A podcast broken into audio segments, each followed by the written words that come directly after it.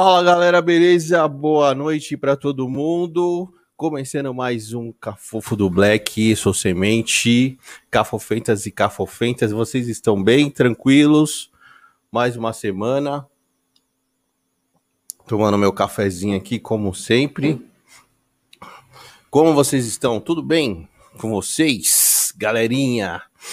Agradecer todo mundo, agradecer já a galera do chat aí, o pessoal já tá entrando no chat, muito legal. Débora, Juliana, Maria de Fátima, quero agradecer a presença de todo mundo. E é o seguinte, recadinhos como sempre, galera, se inscrevam no canal, toque no sininho para dar aquela força, receber as notificações, certo? O YouTube muitas vezes não entrega, ok? E é o seguinte: quem estiver afim de dar aquela força pro Black e ajudar aqui a gente, ajudar no projeto, tem o nosso Pix. Tá passando aqui embaixo o nosso Pix, loja Cafofo do Black. Beleza, pode ajudar qualquer quantia, qualquer valor. Tem o nosso Apoia-se, apoia-se barra Cafofo do Black. E quem tiver afim de comprar uma caneca ou presentear alguém, sei lá, temos a nossa loja de canecas, www.lojacafofodoblack.com.br. Tem vários estilos de canecas lá e você pode personalizar a sua caneca como você quiser, beleza? E hoje vamos ter uma convidada bem especial. Grande Estela, taróloga. Galerinha que curte esse mundo do tarô, vamos bater um papo aí e conhecer mais. Vou achar a Estela aqui. Oi? Oi? Oi, quanto tempo, hein, meu? É, pois é, né? Eu ainda continuo achando que o negócio tá coisando na minha cara. Aí, vocês vão ver uma luz aí, mas tá tudo bem. Vamos lá. É. Estela, valeu, hein? É, Está imagina, aqui com a nossa live.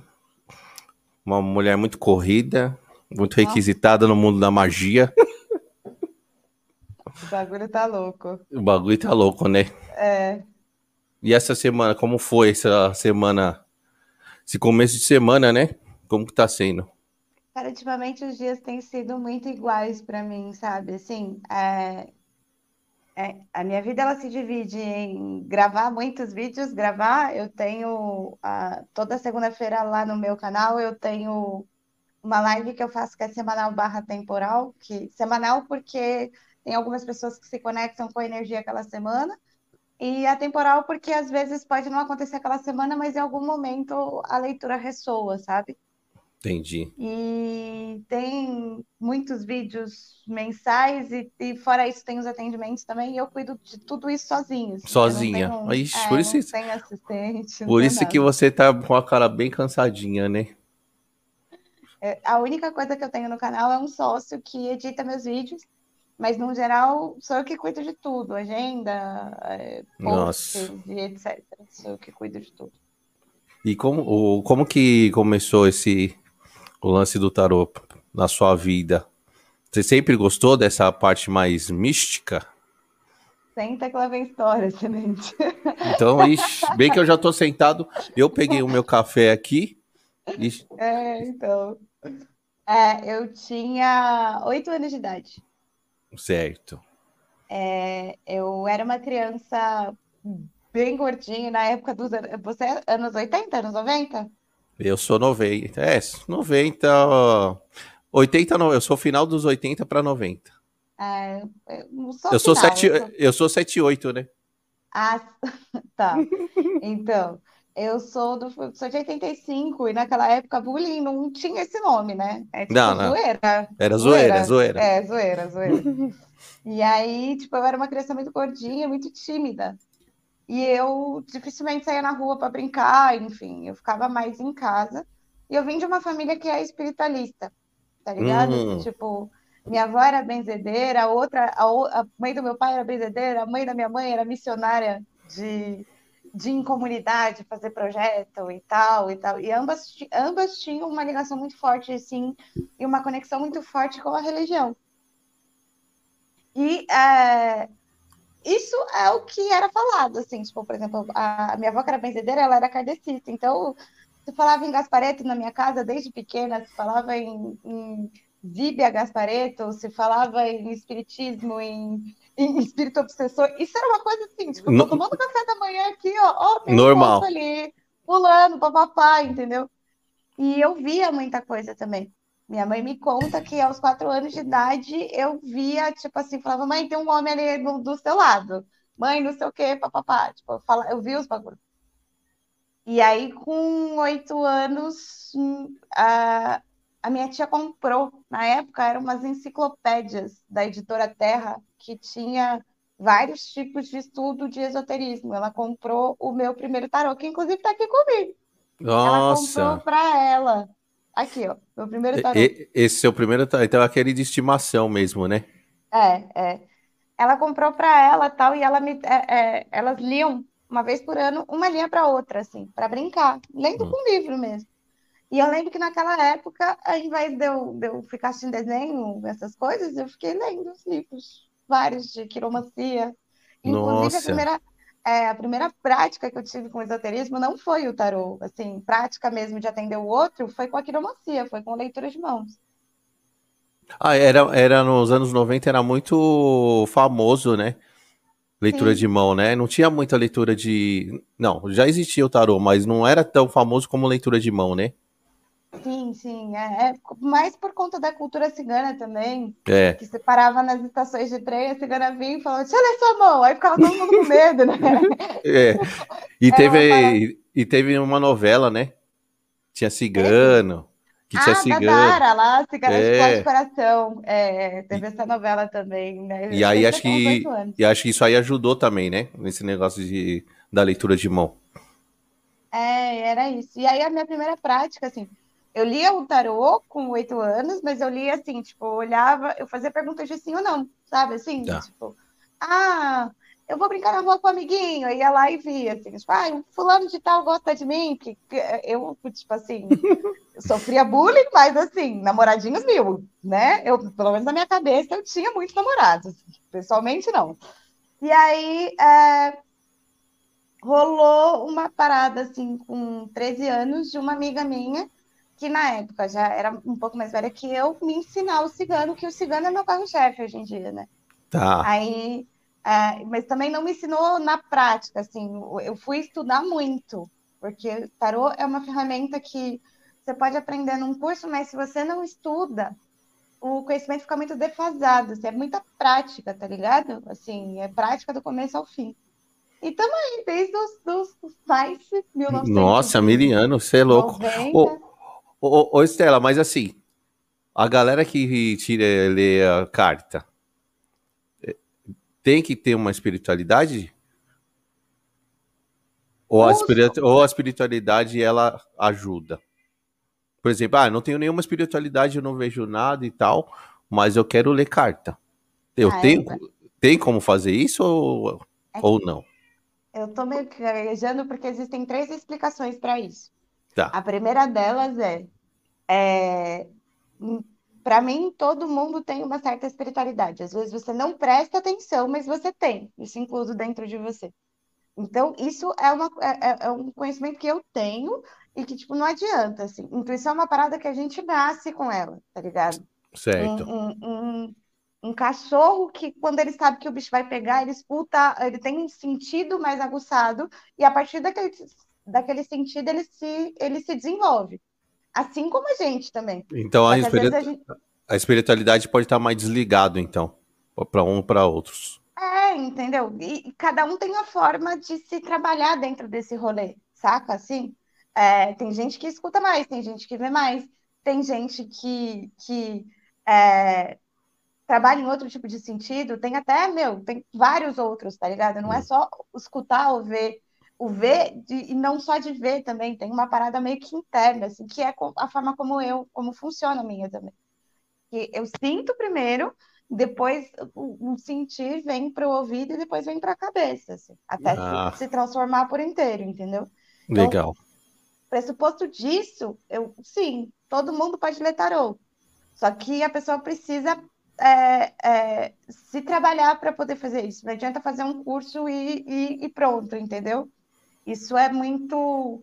É, é um marketing que se faz em cima disso, porque se você for ver qualquer tipo de curso que a galera está ensinando, está falando, ai, ah, aprendo tarô em três dias. E, e eu vi muito isso, meu. Você já viu, né? Eu, eu, também acompanho muito, e essa é uma das coisas que me faz é, é, dar um passo atrás, de repente, até para lançar um curso, porque eu acho que é muita responsabilidade, tá ligado? E tudo bem de eu ensinar a pessoa, mas eu, eu, eu quero esquematizar a ponto da pessoa se sentir segura mesmo para sair e, e, de repente, ler para outras pessoas, até ela, ela precisa estar tá segura para isso. E não adianta dizer que em três dias ela vai ler e que ela vai sair por aí lendo. Ela consegue em três dias ler, mas ela vai cada vez mais expandindo. É igual hum. é, a mente da gente, uma vez que se expande, jamais se retrai. Então, a primeira expansão, ok, três dias, mas você precisa sempre se trabalhar. Ah, entendi. É, não é, é, um, é um trabalho mais, bem mais complexo, né? Sim. Um, tem que ter um, tudo um, um, estudo. E quanto tempo, assim, você, é, para uma pessoa dizer que assim, ah, hoje eu consigo atender? Aí vai da, da confiança própria do tarólogo, tá ligado? Hum. Eu mesmo, tipo assim, com 13 anos, eu já atendia pessoas. Eu já atendia naquela época, tá ligado? Só que aí é, o método de jogo vai mudando, a, a, explicação das cartas também vai mudando, e aí você vai, mas eu, tipo, logo de cara, foi muito rápido para começar a atender. Nossa, e você, você é muito novinha, né? 13 anos. Sim. E a galera sentia confiança pela sua idade, assim? Ah, inicialmente foi muito, tipo, amigo de amigo, sabe? Assim, é, com, uhum. lá com 20 e poucos anos, a, a, minha sogra, na época, que era minha sogra, ela a, a, falava com uma prima, falava com um outro, aí a galera, ah, ela lê, eu quero. Porque rola um movimento muito forte também de quando você vira e fala que você lê cartas, que você é cartomante, que você é tarólogo as pessoas automaticamente viram para você e falam assim: Ah, que legal, então lê para mim. É, é, é verdade. Né? É um movimento que até brincava, porque eu, além de taróloga, eu era publicitária, né? Trabalhava em agência, eu era produtora. Ih, e... eu conheci o mundo, hein? Eu sou publicitária, ih, é sofredora, ih, eu já sei, só que eu sou da criação a você da criação, é. eu era produtora gráfica, produtora de eventos e gráfica. Eu sou da criação. É, então. E aí, é, rolava sempre uma coisa de antes de eu entrar na agência, os outros falavam assim: ah, você não tá com medo? Eu falava, não, cara, eu vou entrar em dois minutos. Era dois minutos eu falar que eu lia tarô. Ai, você lê! Meu Ai, Deus!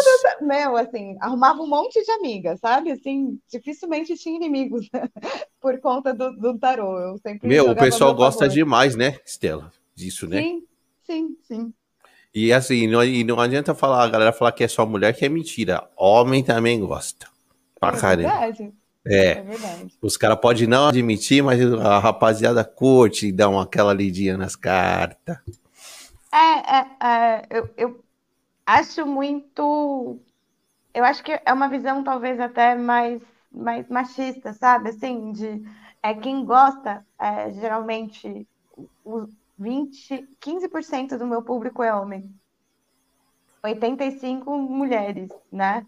E esses 15% dificilmente eles vêm comentar, eles vêm fazer que seja um elogio, eles não falam, é difícil eles falarem isso.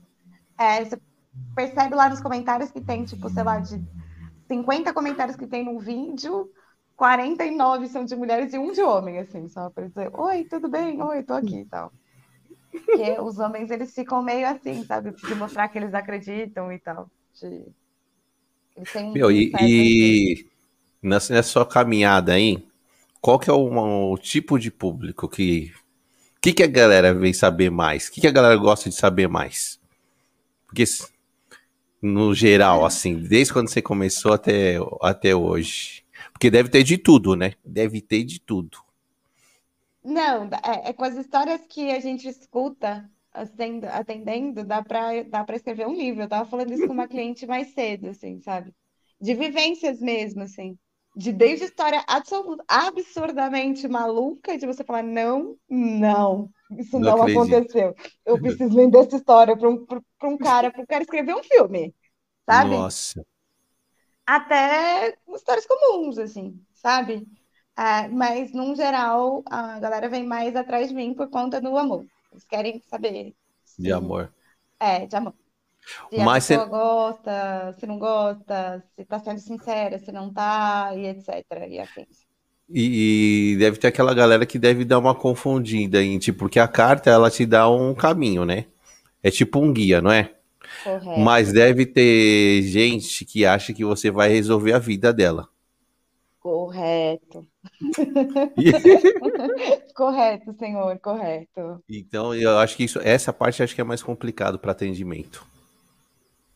É, antes eu sempre dou uma conversada, assim, meus atendimentos eu tenho desde uh, mais simplesinho, que é duas perguntas, que aí eu não consigo falar exatamente com a pessoa, né? Ela me manda e eu, eu mando pelo WhatsApp a foto e o áudio. A consulta de 40 minutos e uma hora e meia, que nunca é 40 minutos, nunca é uma hora e nunca é do. Entendeu? É sempre extrapolo o tempo, até porque eu gosto de bater um papo com a galera que vem, que vem, que vem ser atendido, porque na maioria das vezes, você não procura um tarólogo porque você tá de boa, porque sua vida tá, tá legal, tá resolvida, tá ligado? Mas será você... que não tem aqueles curioso que a vida tá de boa, mas sempre quer saber mais? Dificilmente. Difícil? Difícil. Você sempre procura porque você está num movimento de aflição, porque você está com algum tipo de. Ou você está fazendo uma coisa e você não está vendo o desenrolar dela. Por exemplo, eu quero saber se a minha vida profissional eu estou no caminho certo, assim. Hum. É, primeiro que eu já parto do, do, do início de que se você está num caminho, ele é o correto. É, até o momento em que você resolver mudar. Mas, enfim, a pessoa quer saber se ela está no caminho certo. Aí eu, aí eu vou lá e, e eu sempre acabo dissertando com os meus clientes e com as pessoas que é o seguinte, assim, eu não sou dona da verdade. Pode bater com o seu momento? Pode, tranquilo. Até porque é, se os clientes voltam é porque de alguma forma eu acertei. Entende? Porque é, tarólogo é igual cabeleireiro, cara. Tipo, uma vez que você erra com a pessoa, ela nunca mais volta. Verdade. Né? Se um cara corta teu cabelo zoado, você nunca mais vai voltar naquele cabeleireiro. Ah, não, ele errou só dessa vez, eu vou voltar lá, correr o risco de errar de novo. Hum. Entende? É, e, na maioria das vezes, ou é para saber se está no caminho certo, porque existe uma coisa que eu acho que é muito mais valiosa que o dinheiro hoje em dia, que é o tempo, né, mano? É. Então. Esse tempo é... é... vale tudo, você é louco. Entendeu? E aí, tipo, eu acho que um dos maiores medos inconscientes, uma das maiores crenças coletivas é perder tempo, é, é algo que, tipo, não pode acontecer. Só que a maioria das pessoas esquece que não é perder tempo, né? Você tá tendo uma vivência naquele momento. E aí vem uma galera me perguntando, assim, do tipo, ah, é, fulano, tá me enganando, tá, tá, tá, quanto tempo eu vou ficar com ele, se eu vou ficar, se vai dar certo o relacionamento ou não. São questões, a maioria delas são, são aliadas ao tempo, tá ligado? E geralmente quando você faz a consulta e a maioria é relacionamento, muitas vezes, assim, quando você passa, assim, bate assim, a galera fala, puta, mano. Ou a pessoa já tava, vai, uma traição. Ai, e a pessoa, ah. já tá, a pessoa já tava desconfiada, né? Ah. E aí sai nas cartas que, ah, sei lá, que tá rolando. Né? E a pessoa deve sair, meu, assim, a pessoa sai arrasada, arrasada. Fala, caralho. Chorando. Já teve uns casos assim que você fala, putz, que até você fica em choque, em choque, sabe? Com a reação da pessoa. Não, chorando, chorando não. Mas já teve gente que saiu do, da consulta assustada e tal. É óbvio que você fala tudo com jeitinho, né? Se você chegar e falar, não, não, pular não. Que, imagina. Vai lá agora, lá no motel. Não, você não fala isso, né? Quando tem algum tipo. A primeira coisa que eu pergunto para o cliente quando ele vem com questões de traição é: você tem certeza que você quer saber disso? Porque se você me pergunta, eu vou ter que ser obrigada a te falar a verdade né? É, é, e isso é uma outra cultura minha também, que eu trabalho com a lei da verdade. O que eu vejo aqui, eu não posso esconder, eu não posso passar pano. Você me procurou para saber de alguma coisa, tá hum, ligado? Entendi. Eu vou ter que te falar. É, mas é então, é legal você perguntar, né? Porque às vezes a pessoa procura um tarólogo, enfim, uma cartomante, que... mas às vezes a pessoa não quer escutar tudo, né? Não, hoje mesmo eu tive um caso de desistência, olha só. A menina pagou, falou: Oi, então eu queria sua consulta, tal. Eu falei: Não, tudo bem, tá aqui. Para você reservar agenda, você tem que pagar antecipado, né? No meu caso. E aí ela falou: Tá bom. Aí, tipo, meu, pagou o bagulho tal. Quando chegou a hora, ela falou: Então, eu tô insegura, é, não tô muito à vontade, papapá eu vou pegar e vou dar essa minha a, a consulta de, é, de presente para uma amiga minha. E ela deu para uma amiga dela. Ela não quis é, passar É, imagino que deve acontecer isso. É, só que é, só ficou, ó, com medo de saber a parada. É, a verdade é essa, não tá insegura cacete nenhuma, ficou é com medo de saber. Ô, oh, tem, um, deixa eu te contar uma. Tem uma tia minha que ela ia numa. Ih, caiu! Estelinha é, foi mexer no celular, caiu. Galerinha, como vocês estão aí? Dá um salve para todo mundo. Débora, Miriam, vamos lá. Ana, Ju.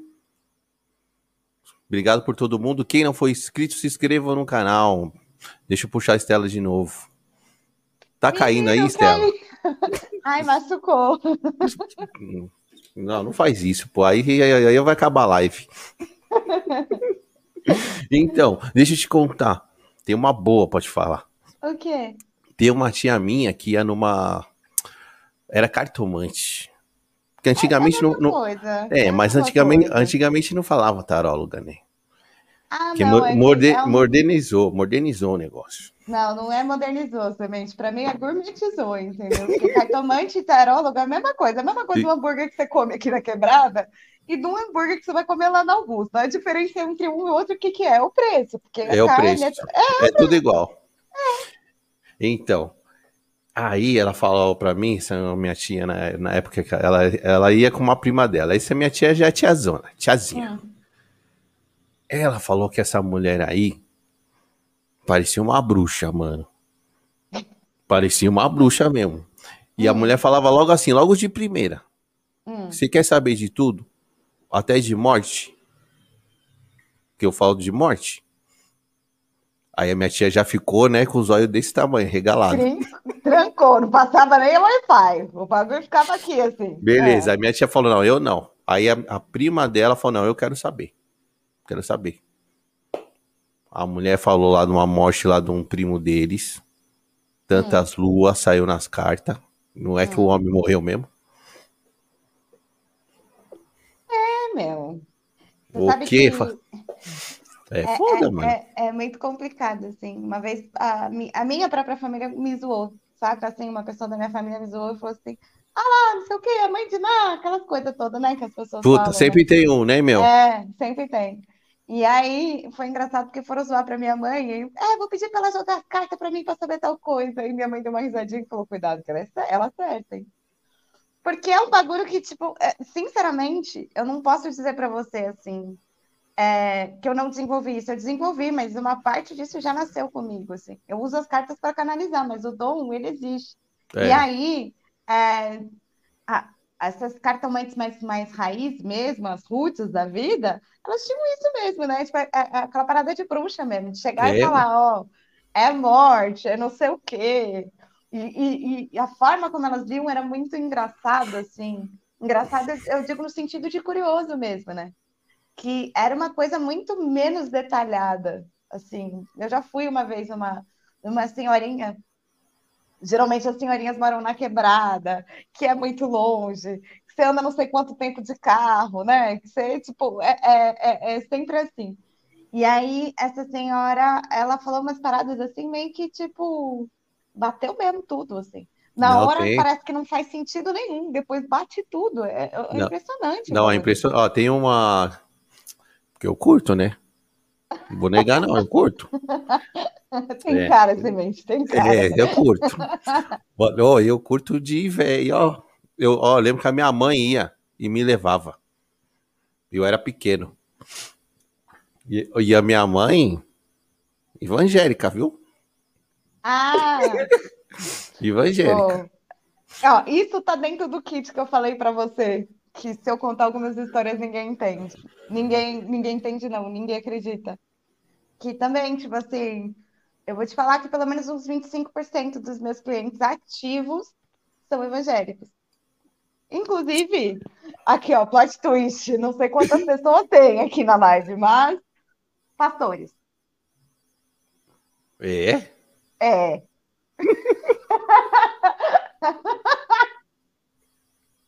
Babado esse, hein? Babado. Foi o que eu falei, é um plot twist. Babado, você é louco. Não, o povo gosta. O povo só se faz que não. Não, isso aí não, isso aí tá errado. O povo vai, vai e vai e vai todo mês na parada. Tem uma avó de uma amiga, do amigo meu. Essa veinha é embaçada, hein? Ó, eu vou nessa veinha aí. Faz anos que eu não vou, faz anos já. Mas eu, come, eu, eu fui lá a primeira vez com 20 anos. Tudo que ela falou pra mim, eu tô, ó, eu já tô 4.3, hein? Hum. Tudo que ela falou pra mim bateu. É, Tudo. mas é.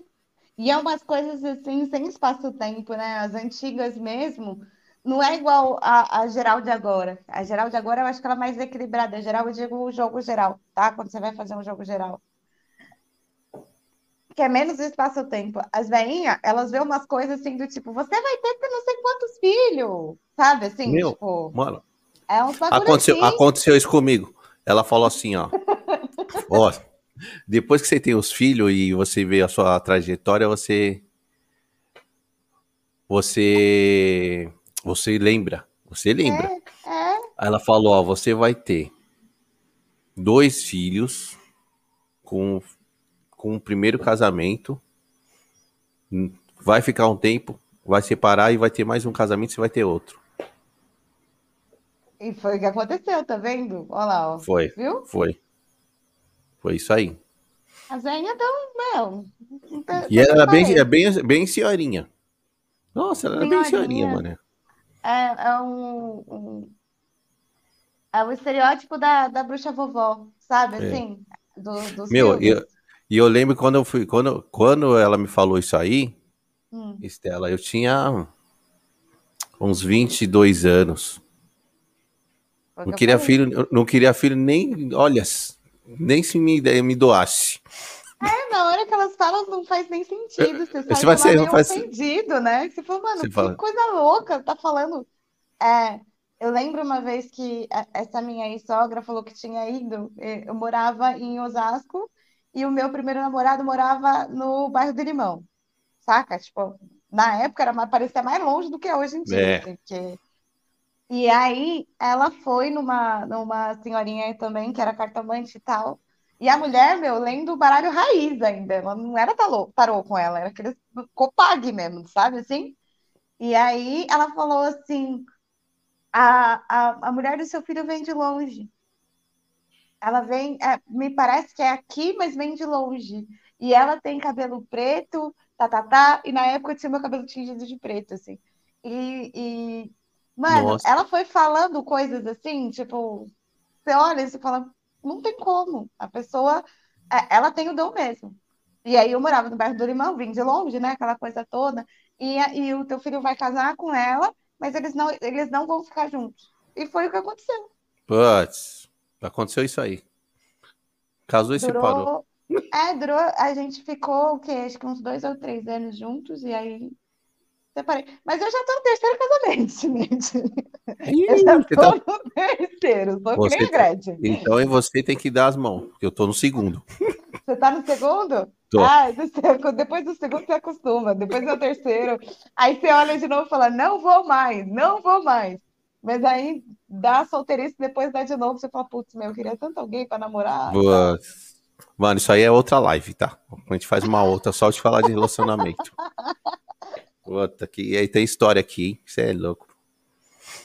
A gente faz uma outra só falando disso, pelo amor. E eu, tô, eu, eu, eu falei pra minha, pra minha esposa, eu falei, ó, você é minha última. Ah, Eu tá. não vou- Uhum. Ela, ela, ela, ela, ela falou, ela faz isso a mesma coisa. Ah, tá bom. Aham, sei. Não, vamos, vamos concordar. Você que você tá no terceiro? Tô, tô no terceiro. Meu, é um, é um, é um puta trabalho, vai. Puta, é um puto trabalho, mano.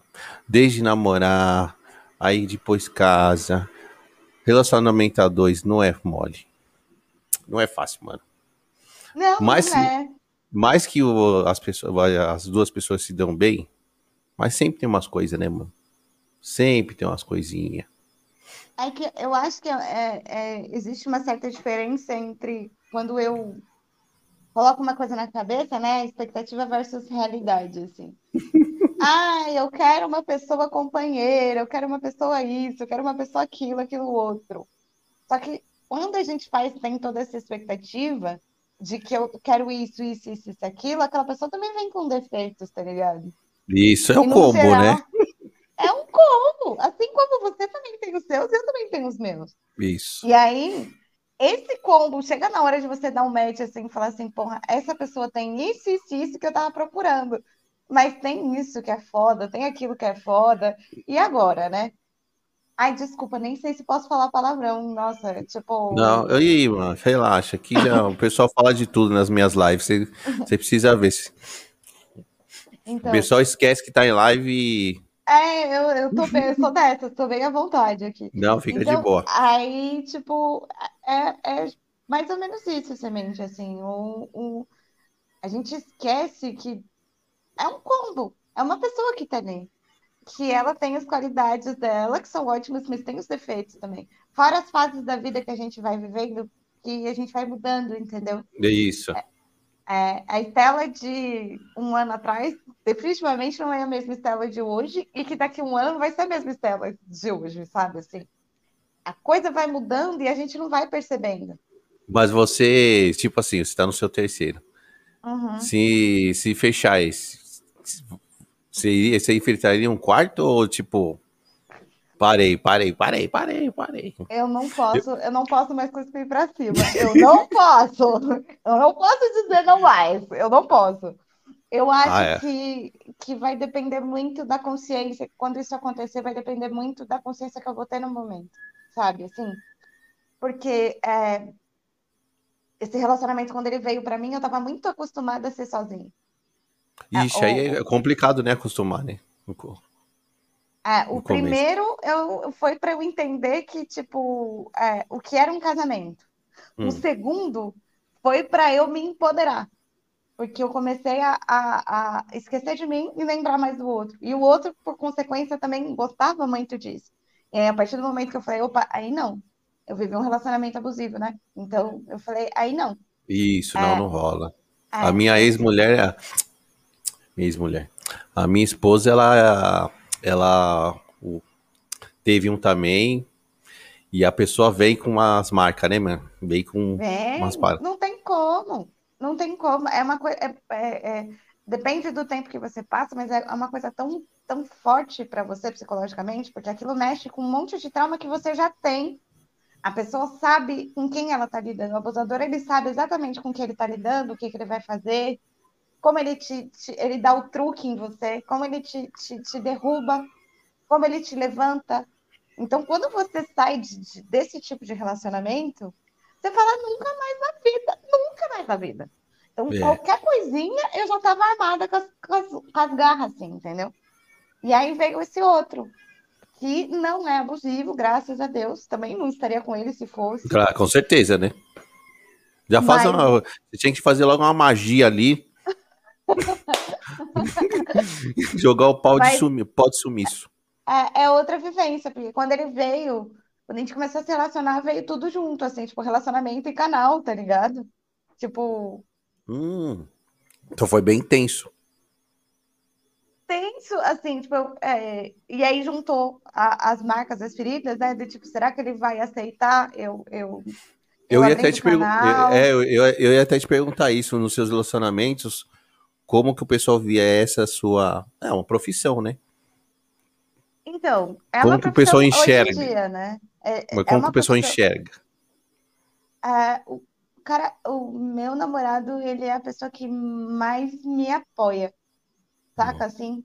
Chega a dar nervoso até, porque eu lembro que, tipo, sei lá, quando eu tava menorzinha, assim, em 2018, tava, era, a comunidade acho que tinha, acho que 8 ou 10 mil até então, em 2018, e aí a, a, A galera é sempre muito carinhosa, num geral. Tem os haters Tá. e tudo mais, mas é, é sempre muito carinhosa. Então, é coração o tempo todo, é tipo, nossa, você é linda. E mulheres e homens, assim, sabe?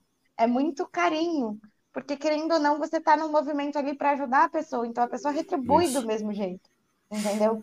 Se é uma pessoa que é muito louca, que é pirada de ciúme, ela, ela, meu, ela tira as calças e pula em cima. Na moral, Nossa. entendeu?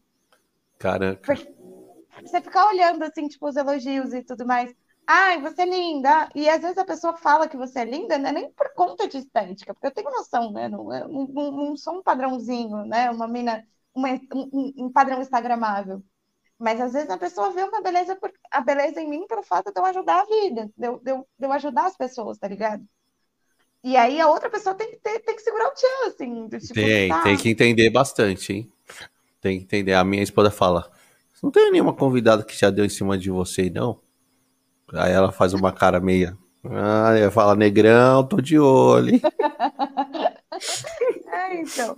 E como é, é, esse último ano que passou, esse último ano, né, 2021 nem acabou, eu já falando desse último ano. 2021, eu comecei com uma pegada há pouco tempo de collabs, né? De, de, de conversar com a galera, de fazer parceria, de trocar mais ideia e tudo mais, de fazer lives e, e etc. Chamando a galera, chamando todo mundo e tal.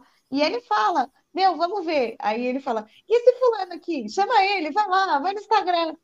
Tipo, é difícil você ver alguém, né? Tipo, que, É. que apoia desse jeito. A minha, a minha apoia bastante, a minha esposa. Ela é da hora. Ela é foda.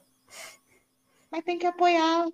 Porque se você der certo amanhã, é a bolsa Prada que você vai dar pra ela, meu bem. É, eu falei pra ela, Entendeu? meu, se eu, se eu estou estourar aqui, você vai ficar bonita, hein?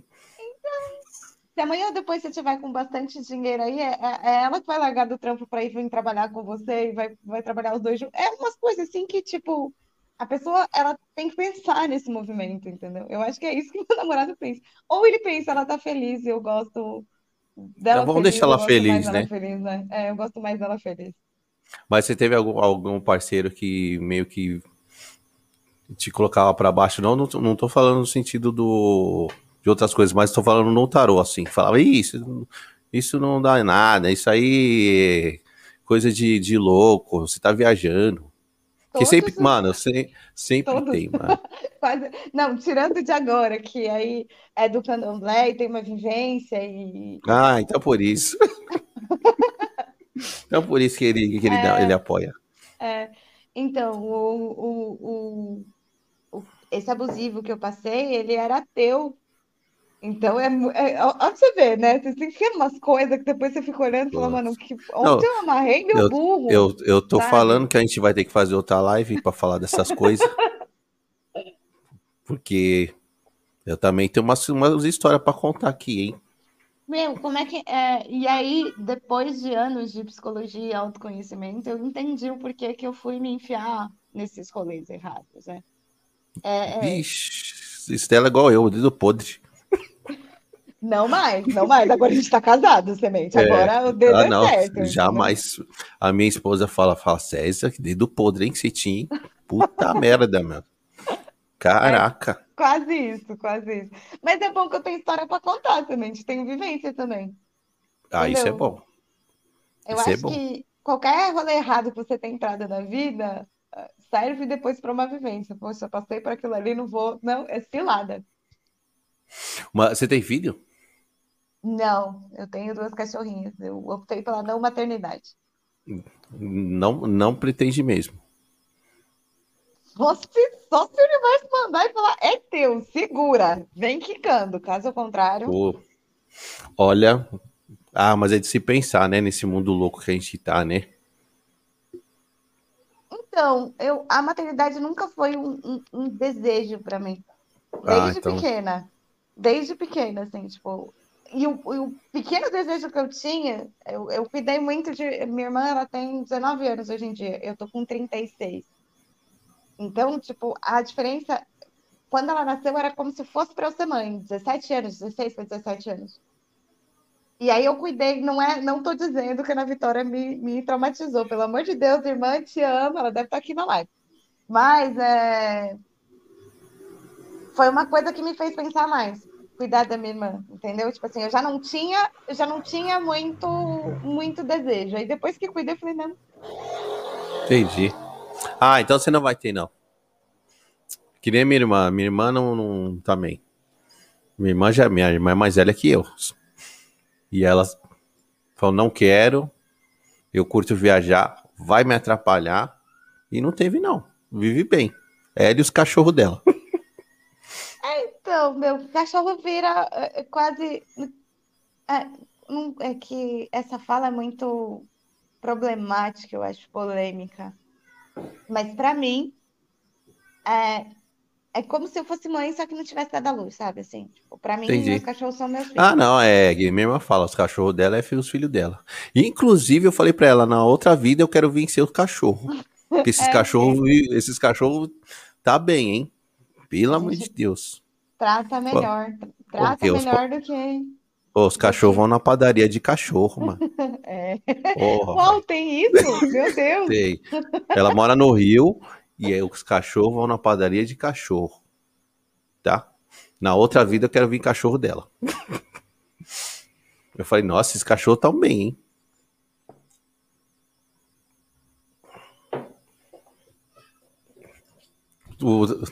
Tá saindo som aí? Tá tranquilo? Não, tá. Eu só fico colocando porque minha orelha é muito pequena, o fone às vezes cai. O, a Maria de Fátima mandou aqui. Seu cupido era gari. Trazia só lixo. Eu acho, desconfio. Não dá para ver aqui, mas eu desconfio que Maria de Fátima é minha mãe, tá? Uh, Maria de Fátima do Carmo. É minha mãe. Ô, dona Maria de Fátima, que isso? Pega leve com a, com a menina, mano. a gente, a gente erra, a gente erra um pouco, né, na vida. Um pouco? um pouco. Mas ela já tá de boa. A, a, parte podre já foi, já passou. Já, ela adora os erros dela. Ô, ô Stelinha, Oi das cartas. O... Sabe que eu queria que você falasse, explicasse um pouco das cartas? Porque são várias. São, são, ah, o, eu vejo lá, são vários significados, simbologias ali. Queria tá. que você desse uma, uma geralzinha. Não, não precisa falar tudo que tem carta pra caramba, claro. Ah, não, é que, tipo assim, por exemplo, o tarô, ele tem 76 cartas. Ou 78. Acho que é 78. O baralho cigano tem 36. Até eu terminar de, de explicar todas. Não, não, não, tá doida. Até amanhã. Não, não. Tá, então eu vou falar, eu vou, eu vou falar o, três cartas. Que eu vejo tá. que a galera, que o pessoal do tarot fala que sempre são cartas boas. Tá. O Roda da Fortuna. Mara. O Sol. Mara. E deixa eu pegar uma outra é, com, controvérsia. O que foi, mãe? E eu não escutei. A estrela. A esposa falou aqui, a estrela. Maravilhosa também. Acabei de gravar um podcast que a gente estava explicando algumas coisas dessas cartas, né? Inclusive, é um artigo que é, acho que foi, eu esqueci o nome dele, mas era um, um, um cara que era associado a Crowley. Crowley foi um dos criadores de um, um, um tarô que foi bem polêmico. O Crowley é o bruxo? É, ele mesmo. É, eu sei, é... Tem um estudo que ele associa alguns signos a alguns arcanos. Aí a tá. gente estava gravando um podcast sobre isso. Então vamos lá. É... A roda da fortuna, ela indica uma mudança. Tanto que é literalmente qualquer, qualquer arcano. Deixa eu ver se você encontra aqui a carta. Eu tô com o arcano aqui na mão, peraí. Segura a onda aí que eu vou pegar a roda, a, a, a, o negócio aqui, tá? Peraí. Beleza. Vamos lá.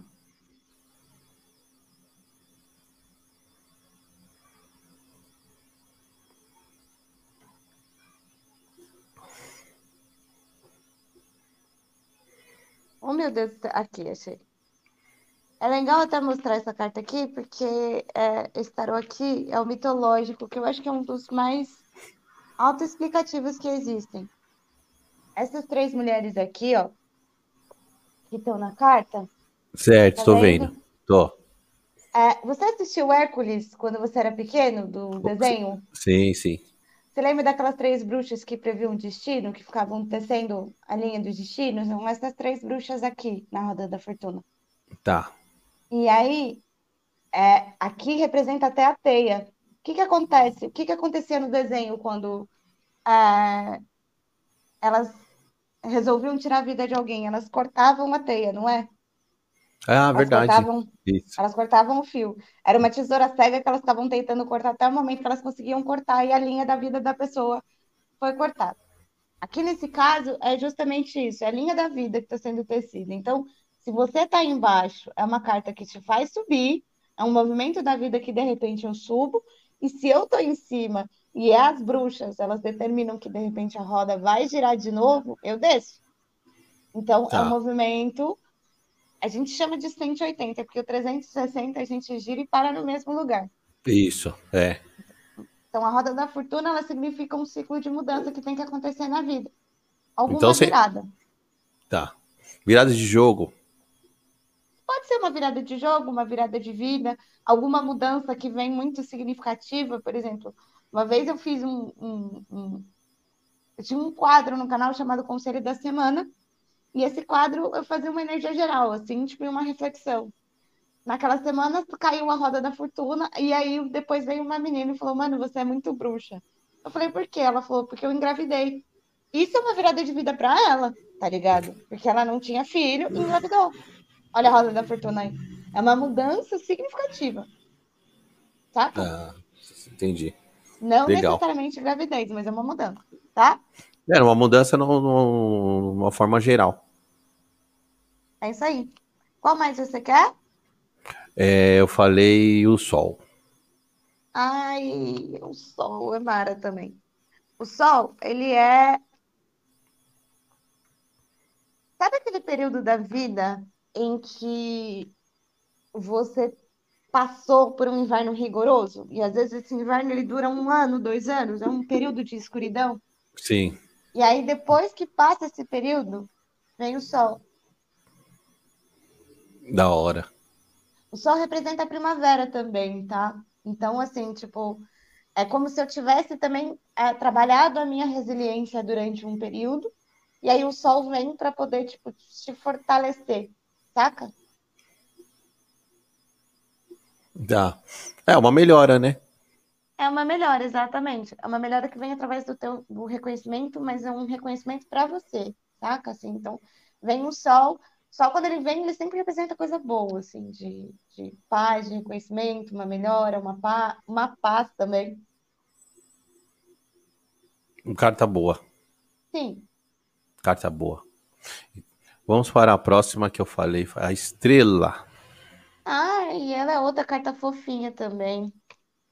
Ela é a minha bandeira do tarô aqui atrás. Aqui. É a carta da estrela. Tá vendo? Tô, tô. Vamos lá. Deixa eu ver aqui. Aqui no tarô mitológico, ele representa a carta da fé. Para mim, a estrela é a conexão com o divino. É o teu momento de cocriação.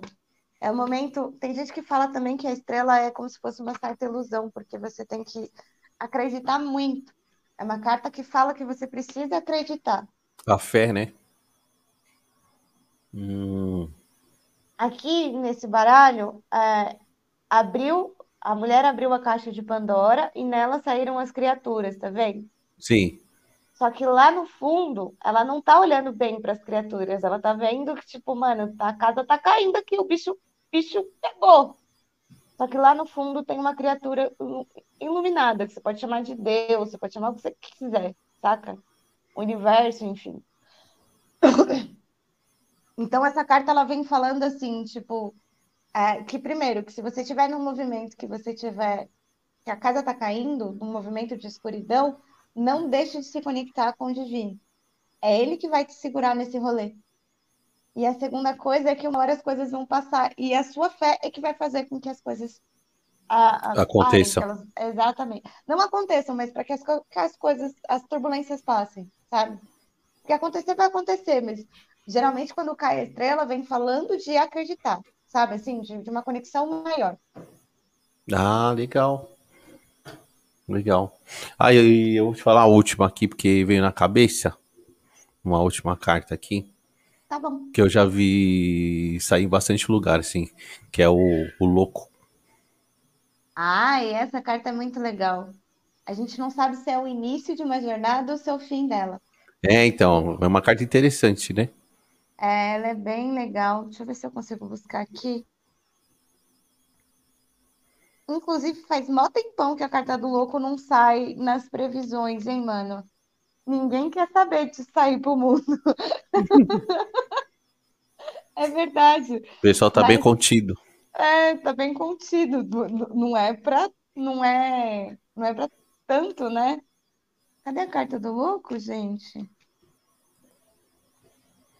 Faz muito tempo que ela não sai nas tiragens. Olha, não quer nem, não quer nem aparecer aqui.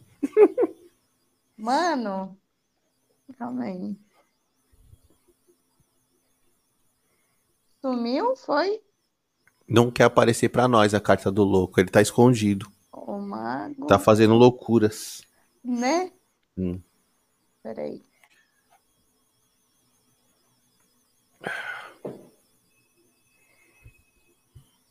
Meu Deus do céu, não sei onde tá a carta. Sumiu, aí, ó. Real. Aqui, achei. Aqui, ó. No geral, é, o louco sempre foi representado por, pela queda no precipício. Você não sabe se ele está se jogando ou se ele está caindo. É, e se é o início de uma jornada, ou seja, tipo, por exemplo, se ele está se atirando, se ele está indo, ou se acabou, se ele desistiu da coisa. Essa carta também é representada pelo número zero, ou seja, ela não tem um. São 12 arcanos e o, o, o louco é o zero. Ah, legal. Pra mim, é, para mim é o início, tá? Para mim é tipo assim, a minha vontade maior de, de iniciar alguma coisa. Ela é muito representada também, o louco, em, em arcanos menores pelo as. É o início de, sempre o início de alguma coisa. Então, é, vem com uma vontade inicial muito grande e ela também tem um aspecto negativo nesse caso, que é, tipo, às vezes uma displicência. Eu tô, eu tô, quero tô tão afoito, eu quero tanto me jogar em uma coisa que eu acabo me, torçando, me tornando displicente ou negligente com outra coisa. Então tem que tomar cuidado com o louco só nessa pegada aí, mas é o início. Entendi. Ó, Estelinha, sabe... Estelinha, sabe que eu percebi, eu percebi algumas alguns, alguns canais do YouTube, todos os hum. canais, hum. na verdade. Que geralmente, quando a tiragem, ah, tiragem de para câncer, semana de semana tal ou mês. Geralmente, é, sempre a maneira dos canais é, se você vai ver sempre é, é a mesma coisa assim. Como assim?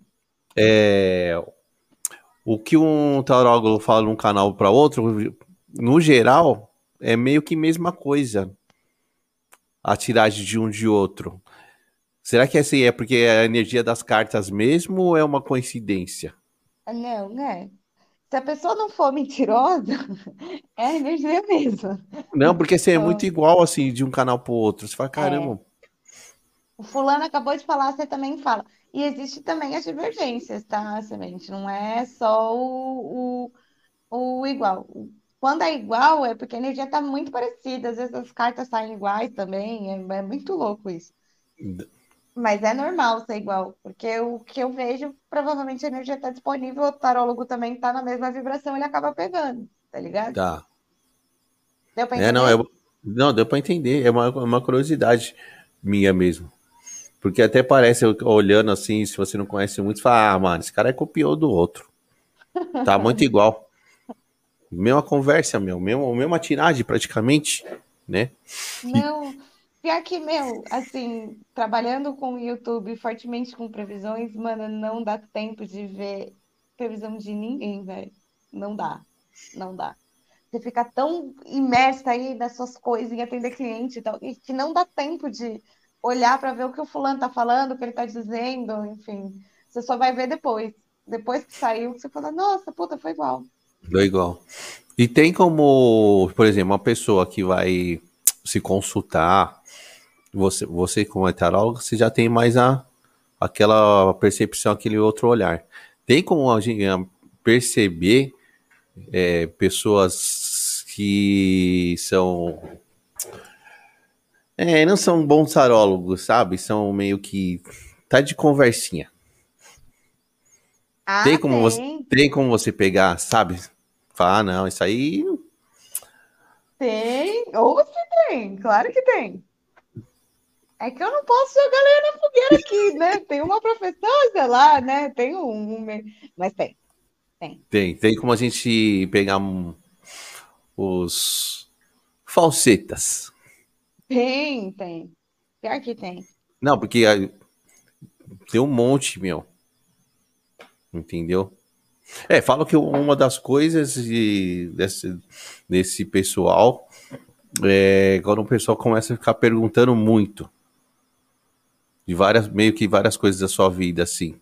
Porque a pessoa acaba falando e aí tem como a outra pessoa trabalhar em cima da, das suas respostas, né? Peraí. Repete a pergunta que eu acho que eu não entendi. Eu disse assim, essa galera que é falseta. Ah, tá. Tá? E aí o pessoal fala que quando a pessoa pergunta muito, tipo, não saiu ah. a tiragem, começa a perguntar muito da sua vida. E depois começa a tirar. Mas aí você já deu muita resposta já. É, então, o que que acontece? Tem algumas coisas que a gente não consegue prever, por exemplo, orientação sexual. Eu não consigo olhar, tipo, para as cartas e ver se a pessoa, a orientação ou opção sexual também, assim, tipo, hum. eu não consigo olhar para as cartas e ver se a pessoa gosta de homem ou de mulher. Saca, assim, tipo, ela tem que me dizer se ela, se ela é heterossexual. E eu também não, é, é não consigo entender, por exemplo, é, às vezes eu posso ter terminado com alguém, mas dentro de mim eu ainda tenho um relacionamento, eu não aceitei o término. Eu vou puxar certo. a energia do. Eu vou puxar a energia do. Você ainda está em um relacionamento. Da vontade que está dentro. Exatamente. Eu não vou puxar, tipo, a não ser que, que tenha acontecido alguma coisa muito grave, que aí as cartas às vezes elas fofocam, sabe? Tipo, nossa, aconteceu um rompimento na tua vida, eu tô vendo aqui. Mas, no geral, eu pergunto só para confirmar. Eu saio falando, assim, tipo, uma pessoa pagou, pagou a consulta geral. Ó, o que tem em volta que mostra para mim aqui o que está acontecendo é isso, isso e isso. Eu não deixo ela falar inicialmente, mas depois eu vou perguntando, depois que eu falei, eu vou perguntando só para confirmar e falar, olha, tô, tá vendo, tô vendo isso aqui, tô vendo isso aqui, tá?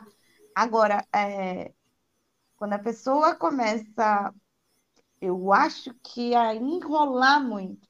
Eu tenho muito problema com enrolação. O meu conteúdo, ele é muito. Eu cheguei, falei e fui embora, tá ligado?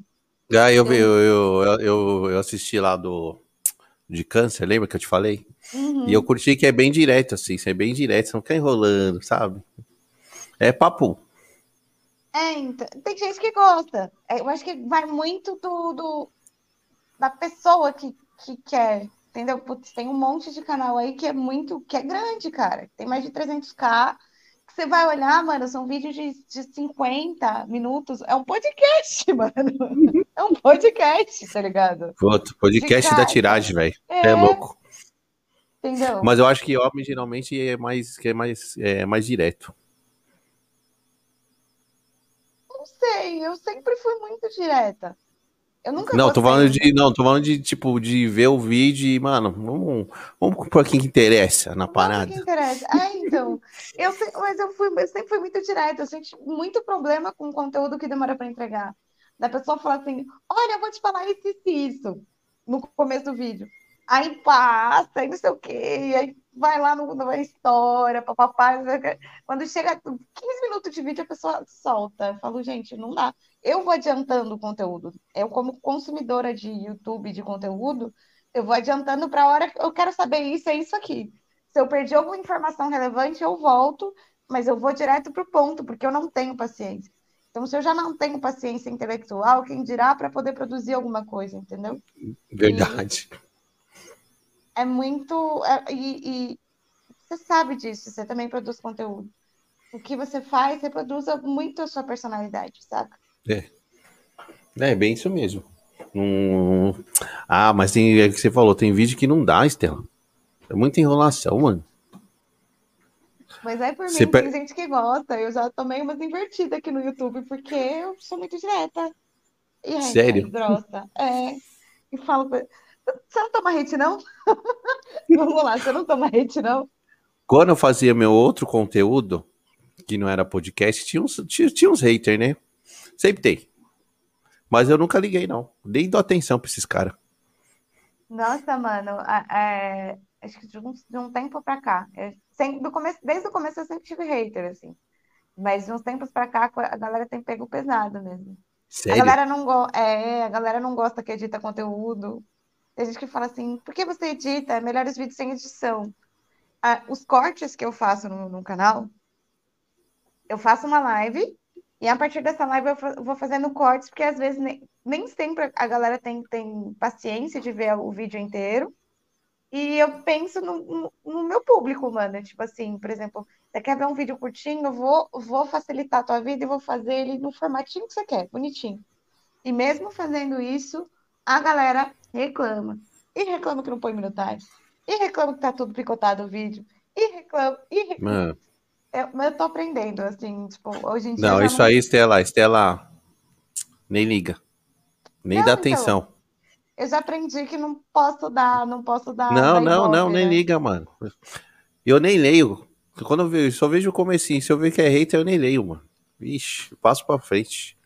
E se eu, e se eu vejo que é um cara que escroto, já meto o bloco. Já era. É, eu tenho sei, feito sei, isso em alguns também. Não, tem que fazer isso aí, senão você fica louca, mano. É, eu tenho, tenho feito isso em alguns também. Muito produtor, é, produtor de conteúdo, né? Essa galera aí no YouTube, muita gente fica doente por causa de hater. É, mano, eles, eles avacalham. Teve um que entrou numa live que eu fiz, mano, que o cara pegou muito pesado, assim, mas foi muito. Foi coisa assim, tipo, dele falando que ah, eu acho que nem compensa eu falar aqui, porque foram coisas muito pesadas, tá ligado? Mas, tipo. Mas na é, live você sabe que tem como você bloquear, né? Então, eu não conseguia, eu tava fazendo pelo celular, eu não conseguia bloquear, não conseguia bloquear. E aí, o que, que a galera começou a fazer no dia, no dia que aconteceu isso? A galera começou a subir coração pra eu não ver mais o hate, tá ligado? Foi mal bonito isso, assim.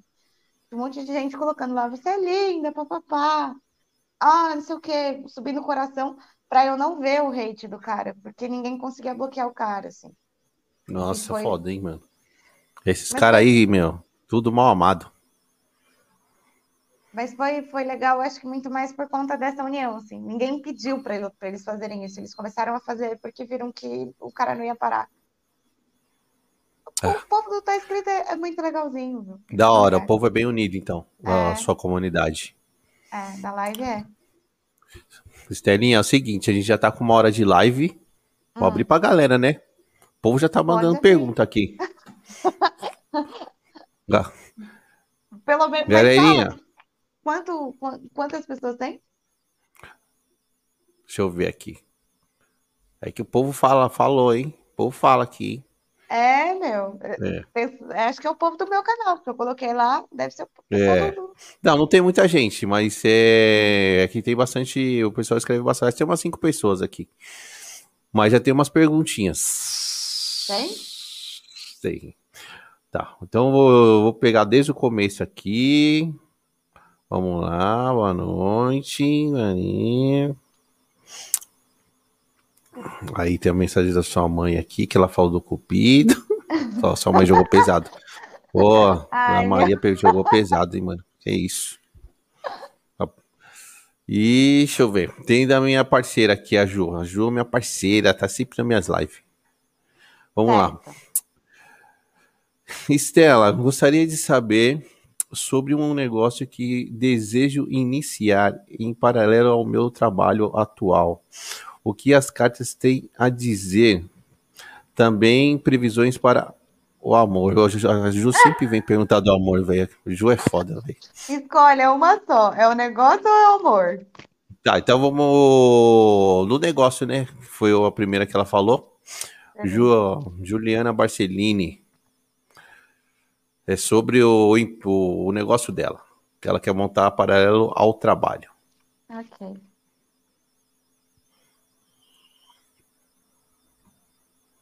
Eu vou tirar seis cartas só, tá? Para a resposta ser mais curtinha. Tá, seis cartinhas, Jô. Para você. Uh! Mais, mais uma sequência, vai.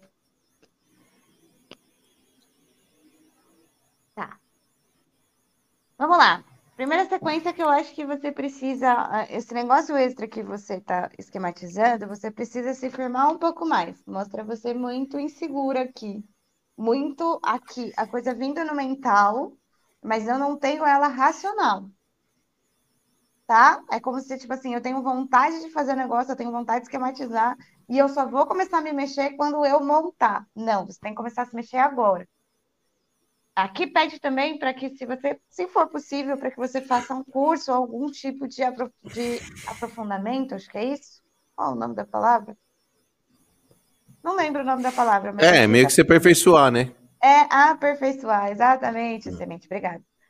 Aqui pede para que você se aperfeiçoe e que sim tem chances de dar certo, uh, mas desde que você não fique só com a parte do mental, tá? E a última linha tá falando que não é para você contar para ninguém. Para você fazer por você. Tá? Não conta assim, tipo, porque senão você pode ter a sua ideia roubada. Pronto. Falei. É isso. E aí, Ju, então essa é a dica, hein? Sem abrir a boca pro povo. Tá cheio de zoião aí. Deixa pra você falar só depois que deu certo. É. E olhe lá. Deixa as pessoas ver. É isso aí. Tem uma outra pergunta aqui da Débora. Deve ser hum. escrita sua, Débora Rezende, mas não tem, não é com carta. Ela é, é como descobrir o seu sentido. Ela, são duas perguntas, na verdade. Ela como descobrir ah. seu sentido e qual o seu sentido. Peraí, de novo, que eu, eu tô meio é. lerdinha. Tá, qual o seu sentido? Eu acho que é quando a, a, parte que a gente começou a falar de, do, do início, sabe? Sei. Quando começou para você. Qual o seu sentido e como descobrir o seu sentido? O meu maior é o do chakra aqui, ó, do coração. Ele não era tão ativado, mas a partir de 2019 ele começou. Então eu sinto primeiro, sinto, tipo, sei lá, que vai dar certo ou não. Eu começo a colocar as cartas aqui, a, a sensação já vem direto no peito, depois ela sobe e vem para a cabeça. Às vezes ela vem para a orelha, às vezes eu escuto os bagulho, às vezes só aqui, às vezes eu só vejo. É uma parada que é como se eu estivesse lembrando. Tem uma técnica no Teta Healing, no Teta Healing que chama Lembrança do Futuro. É um nome muito louco, né? Porque se é do futuro, como é que você vai lembrar, né?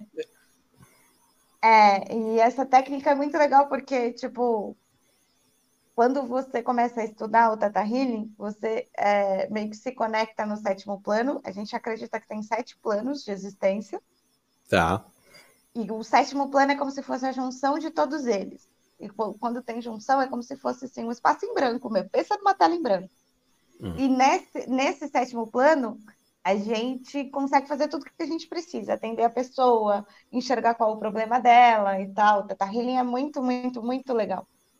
E a minha visão, ela funciona mais ou menos como se fosse uma lembrança do, do futuro. Eu lembro, é como se eu lembrasse um bagulho que vai acontecer. É, uma premonição. Uma premonição. A premonição é, é isso. É como se fosse uma premonição. Uma é, lembrança do futuro. Exatamente. Uma premonição. O, você sabia que eu, eu não sou muito de falar isso, mas é. eu, eu, eu já eu consigo ver pessoas mortas. Sério, gente? Já vi minha cunhada no meu quarto. E aí? Esse, como é que você... Esse, é, é, que? Imagina, imagina um menino que quase se borrou nas calças. É o quê? É o quê? Se tivesse edição, você ia falar, bota um meme aí, pelo amor de Deus.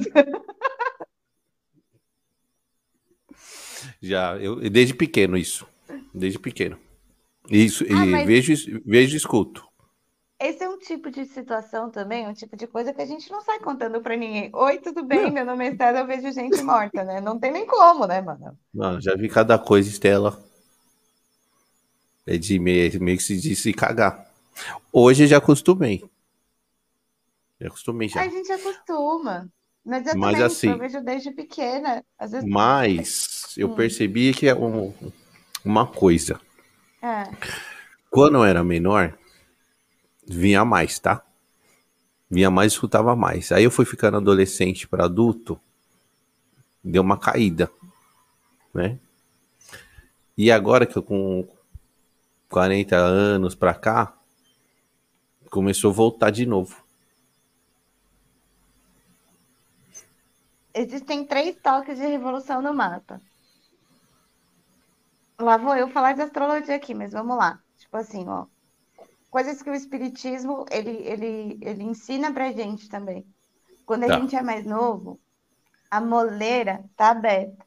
A tua visão, você é uma pessoa que meio que é inocente perante o mundo. Você não tem as, a- não, não, não pega a visão das coisas, você, você meio que é inocente, saca? Tá. Então é como se a sua inocência, ela, ela, a sua visão, ela ficasse um pouco mais ampla. Depois dos sete anos, essa visão ela meio que fecha. A partir dos sete anos é o momento que você vai para a primeira série, quando você tem o primeiro contato direto e reto com o mundo, tá ligado? Isso. E aí a coisa diminui um pouco, porque você tem outras atenções para lidar. A não ser que você venha aqui para a Terra única e exclusivamente só para trabalhar seu espiritual, para ajudar outras pessoas. Aí, a- a- aí o assunto é outro. E aí, quando você fala que é depois dos 40, assim. é, agora falando de astrologia e não de, de, de crença de, de espiritismo, tá? É, o mapa da gente tem algumas revoluções de mudança de vida. Essas revoluções são 29, que é retorno de Saturno, 29 para 30 ali, que a vida parece que é um buzuzu. Nossa, é entrou verdade. uma máquina de lavar roupa, né? Tanto Isso. que Kurt Cobain não aguentou, Amy Winehouse não, não aguentou, Jimi Hendrix não, não aguentou. É, tem um monte de gente que não aguenta o primeiro retorno de Saturno. Porque Saturno vem batendo nas suas costas e falando: Ei, amigão, vamos viver pro mundo? Você virou adulto? Basicamente é isso que a vida faz com você aos 30 É. anos, né? né? E É aí, isso mesmo. e aí, se lidar com a fase adulta, é tipo, né? Depois dos 40, que é, é realmente a revolução do. Tá, beleza, agora você virou adulto, agora chegou a hora de você pensar em você, aos 40. Sabe? De, É. é, Chegou a hora de você fazer alguma coisa que você gosta. Isso, Eu- isso aí, isso aí. É, porque eu- antes você tá só pelo mundo, né? Você vai fazer, não- você não sabe muito o que quer fazer, sua vida tá Eu- meio, é isso que você falou, meio bagunçado, meio... Até os 29, 30 anos, assim, tipo, e aí eu admiro essas pessoas que antes do retorno de Saturno, elas conseguem, tipo, criar um Facebook, sabe, assim, que, que mata é esse, pelo amor de Deus, me dá aqui pra estudar, porque eu, até os 30 anos, só fiz cagada na vida. Puta, é foda, né? Tô falando, a gente, ó, próxima live, a vida e relacionamento. Vamos ter assunto pra caramba. Ah, eu sou gente da gente. Oh, inclusive, queria te pedir um favor, já que a gente, né, vai fazer algumas coisas ainda, eu vou fumar um cigarro, por gentileza, porque eu tô morrendo de, de vontade de fumar.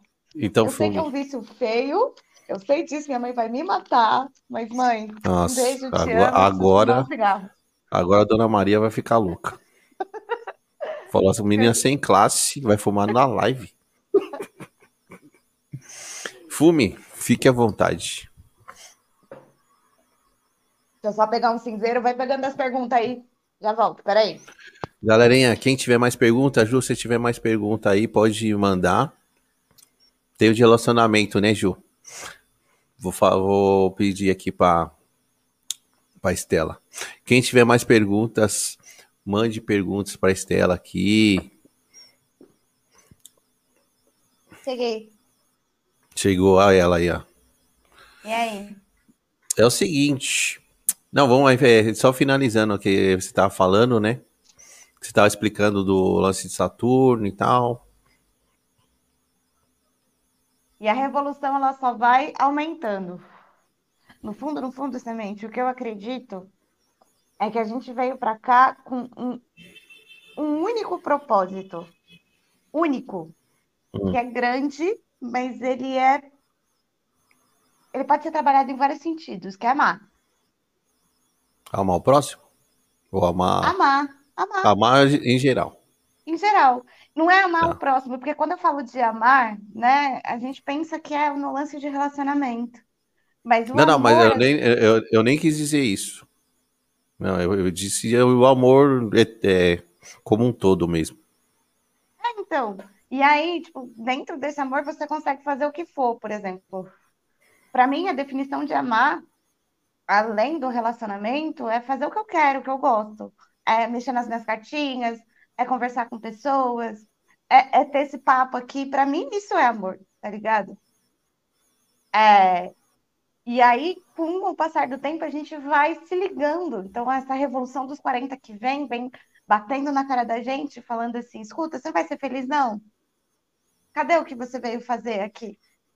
Sabe? Você, tipo, você já trabalhou, você já se lascou. Agora Nossa, tá mas... você começar a ser feliz. Eu, eu, eu super, super concordo com vocês, super apoio isso. Mas no, no ritmo que a gente leva a vida hoje, hoje, na vida como um todo, você fazer o que você gosta é difícil, né? Hoje se em dia. Faz, se você faz por um propósito que é diferente de amar, fica difícil. Porque eu vejo, eu vejo muita gente infeliz e fazendo o que não curte. Ah, porque tem família e tem contas e não, e não consegue fazer o que gosta. Eu entendo essas pessoas. Mas aí. Não consegue. Mas aí tem uma coisa chamada também. É um sistema de crenças. A gente está entrando num outro assunto aqui que não tem nada a ver com tarot, que é o Teta Healing, entendeu? É. Mas é um sistema de crenças, assim, do tipo. É, é, eu vou dar um exemplo aqui de casa, assim, tipo, meu namorado ele é fotógrafo, mas no momento ele não tá conseguindo clientes para poder sobreviver da arte dele, saca? Tá foda mesmo, assim, de Não, eu, de eu sou fotógrafo, clientes. eu sei como que é, não tem, não tem trampo. É, então... Publicitário e fotógrafo, ó. É, ó, ó, ó, ó. Eu tô então, ligado. Vixe, e, é, e ligado. aí, só que mesmo assim, tipo, é, a, a, nossa vida é corrida aqui, de, tipo, da minha agenda, de eu atender cliente, etc. Eu dei sorte, é, mas antes disso, tipo assim, antes eu não trabalhava com tarô, é, era só publicidade na minha vida. A minha vida era acordar pensando em campanha e tem que entregar, e o, ah, e o é display, foda, é e não é sei foda. o que, e a prova de cor que deu merda, e a gráfica que não entrega, e liga pro fornecedor, tá ligado? E eu curtia aquilo pra caramba, assim, a minha vida era muito mais corrida, e eu curtia muito. Só que a partir do momento em que eu, eu coloquei na minha cabeça que eu ia deixar os preconceitos de lado, de família que me chamava de mãe de Ná, de fulano que não aceitava, de ex que falava mal, as coisas aos pouquinhos elas foram se encaixando. Não é um encaixe perfeito. A vida nunca vai ser um encaixe perfeito, tá ligado? Nunca vai ser. Sempre vai faltar alguma coisinha. Sempre vai faltar. Hum. Só que se a gente leva em consideração, em, em consideração maior que um fator que é o dinheiro, você nunca vai fazer uma coisa que você ama. Aí, aí você matou tudo. Mas é o que a, é, é o que a galera é, põe em primeiro lugar. Principalmente quando você tem família. É, tem filhos, tem com aluguel, enfim. A galera sempre vai colocar o dinheiro em primeiro lugar. O seu sonho sempre fica lá para trás. É, né? eu, eu sei disso, eu sei, eu, sei, eu, eu já participei muito dessa trupe aí. É, eu e... também, eu também, ó, eu tô conseguindo, que nem eu falei para você, eu tô conseguindo levar o meu canal a sério agora. Mas porque você priorizou isso, não foi? Não, eu falei, não, agora eu vou fazer essa porra. Eu não quero nem saber. E é isso. Entendeu? Mas, mas eu, eu priorizava isso aí. Tipo, eu preciso ganhar uma grana, tem meus filhos. E esqueci as outras coisas. Esquecia. E no final. E tem, e, e tem o companheiro também o que a gente falou. Ele ajuda muito nesse ponto. De você fazer o que você gosta. Ah, sim. É, é. Porque eu, a minha ex não dava apoio nenhum, zero. Zero. Eu até desmotivava. Pois é, o, o, falecido também. Não é falecido, tá, gente? Mas chamou ele de falecido. O falecido também. Mas é, é, é, um, é um. Aquela vibração que você tava quando você tava com ela, a energia que você tava, o semente daquela época, conseguiu atrair a antiga senhora semente. Você mudou. A partir do momento que você mudou, você atraiu uma nova pessoa. Isso. E, e essa nova pessoa agora te apoia porque você acredita mais em você, tá ligado? E não é papo de autoconhecimento, mano. Não é papo de autoconhecimento, de verdade. Eu acho que, eu, acho que eu, eu, eu acho que é o lance do, de você se impor, né, também. Na, na, na parada e falar, não, eu quero fazer essa porra e eu vou dar um jeito. E quando a gente fala de sonho, é muito relativo, assim, porque você gosta de fazer o que você faz aqui, eu gosto de fazer o que eu faço no meu canal. Isso. Mas às vezes o sonho da pessoa é, é simplesmente ter uma família, entendeu? E ali naquele movimento, é, ela tá amando ali naquele movimento.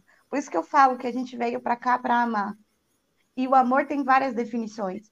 Não é só um, uma profissão bem sucedida, não é só um, sei lá, um, um, um, emprego da hora, não é só ganhar dinheiro, mano. É, eu tenho pessoas na minha família que o amor para elas são os animais, mano. E, e depois dos 40, a vida delas deu um revertério danado, tá ligado? Mas foi, foi um bagulho assim muito louco. Uma trabalhava em finanças, a outra é professora de educação física. A que trabalhava em finanças, ela não percebeu a vida dela mudar, mas ela foi justamente cuidar daquilo que ela mais amava, tá ligado? Ué. E é, a vida é isso, ela vai te colocando nos lugares para você fazer aquilo que você precisa fazer sabe? Não tem movimento injusto. Não, não, eu acho que quando eu acho que quando a gente chega nos 40, que eu sou um quarentão, ah. posso não ter cara de quarentão, mas eu sou um quarentão. Ah. Você começa a ficar mais centrado em algumas coisas.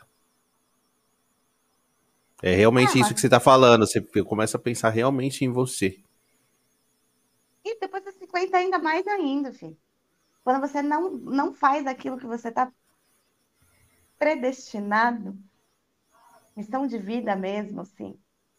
A vida vai te colocando nos lugares que, tipo assim, é para você é. fazer. Meu, tem, você não tem, tem brother. Meu, Estela, tem brother meu, é de 43, né? Porque aí, meus amigos, tudo essa faixa. Os caras estão voltando da de skate.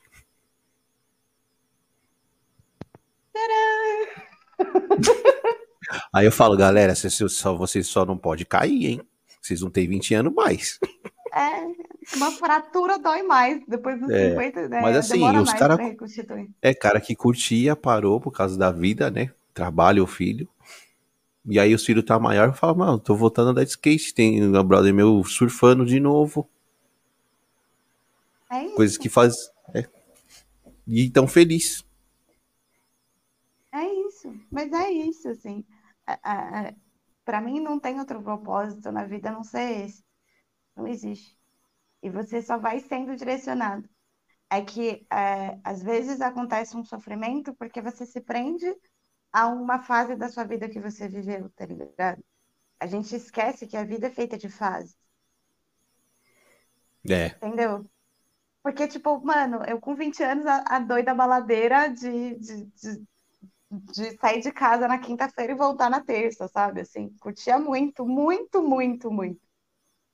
E se eu tivesse a consciência de estar presa ainda a tudo que passou na minha vida, é, eu, eu, estaria no movimento de sofrimento agora, porque agora eu tô literalmente um, um ermitão, assim. Eu tenho pouquíssimo acesso a amigos, assim. Se dá para contar nos dedos de uma mão, se bobear, baixa três dedos aí, deixa só assim, ó. Sabe? Mas a, a, a pessoa hoje em dia que deixou de fazer as coisas que fazia antes é muito mais liberta do que a pessoa que fazia tudo que queria antes. Saca? É verdade. Verdade. É bem isso mesmo. Eu acho que a tendência é essa. Quando a gente vai ficando mais velho, a gente vai se descobrindo mais e fazendo mais coisas que, que nós gostamos lá no fundo, né? Aquele, aquele, aquele gostar que está escondido. Aí você fala, é agora. Tem que fazer isso. E aí você vai se descobrindo a cada vez mais. E é o que você falou, vai ficando mais velho, vai se descobrindo mais e mais. E aí ninguém segura, né? Aí ninguém te segura mais. Não, porque a própria vida vai se encaixando e te colocar no movimento que você precisa estar. E aí eu fico presa ao movimento. Ah, porque quando eu tinha 30, quando eu tinha 40. Ah, porque quando eu tinha 40 eu era rico, agora eu não tenho mais dinheiro. Mano, então tá na hora de você descobrir o que significa o valor do dinheiro para você. É. Tem essa também. Tem essa. É, tem gente que vive só pro dinheiro também. E tá tudo Sim. certo também. Acho que tá tudo certo. Tem gente que vive só. Se o propósito dessa pessoa, se o amor dela tá relacionado ao dinheiro, ela vai se descobrir nisso em algum momento. A gente veio para cá com um propósito só, repito 30 vezes. É, amar. Ô, Celinha, não tem mais pergunta, tem mais uma pergunta da Ju. Que é Puta, a Ju é foda, sempre manda de amor, mano. Sempre manda de relacionamento. Ela quer saber. ela é. quer saber o marido dela. Cadê o marido dela, mano? Entra no Tinder, porra. Tem um monte de marido lá que dá pra você caçar. Normal. Isso é, tem gente que me pergunta sobre alma gêmea. Eu não tenho essa crença, né? Eu não falo sobre isso no canal. É, eu acredito que as pessoas elas vêm para o mundo para se relacionar, mas é, não é que eu não acredite, vamos lá, é que essa, essa parada de alma gêmea eu acho que é um, um tema muito polêmico Pô, também. É muito, é muito forte, né, mano? A alma gêmea é muito forte. É, pois é. Suponhamos que você vem aqui, você nasce com o propósito de ser médico. Tá. Aí, sei lá, rola uma guerra e você tem que ir lá para cuidar dos feridos e pai, e, e etc., aquela coisa toda, né? E você vai precisar de uma parte da sua vida para estudar, para ter todo o conhecimento para poder cuidar dessas pessoas futuramente, e você vai precisar. Imagina, só bota aí na tua cabeça, assim, se no meio da faculdade você conhece só uma gema. Tá, beleza. E surge esse negócio que você tem que ir, ser chamado. Você vai? Pô, aí é difícil, hein? São mais coisas difíceis. Né? Mas se o chamado for mais forte, o cara vai. Se, se, se aquilo que tá no coração do cara é ajudar realmente, Estela, tá ali, o cara vai cara vai. Então, às vezes não acontece de você encontrar a, a, a música do Fábio Júnior na sua vida, porque você tem coisas maiores para poder fazer por um bem maior. Hum, então, também acredito nisso. Entendeu? Hum. A, a chance de você encontrar, de estar tá conectado tudo, assim, tipo, o que você veio para cá para fazer, o que você veio para cá para aprender, junto com a outra pessoa, tipo assim, se a pessoa estiver junto com você, os dois aprenderem juntos, a chance de, de tudo isso se conectar é muito pequena. É uma em 10 milhões, eu acho. Ou mais. É, eu acho meio. Eu não sei se eu acredito ou não acredito em alma gêmea, não sei não. Vai sério. Vamos lá. Eu acho muito, eu acho muito forte isso. Manda aí, manda aí. A Ju, a Ju quer tá saber do marido. Sobre o marido, né?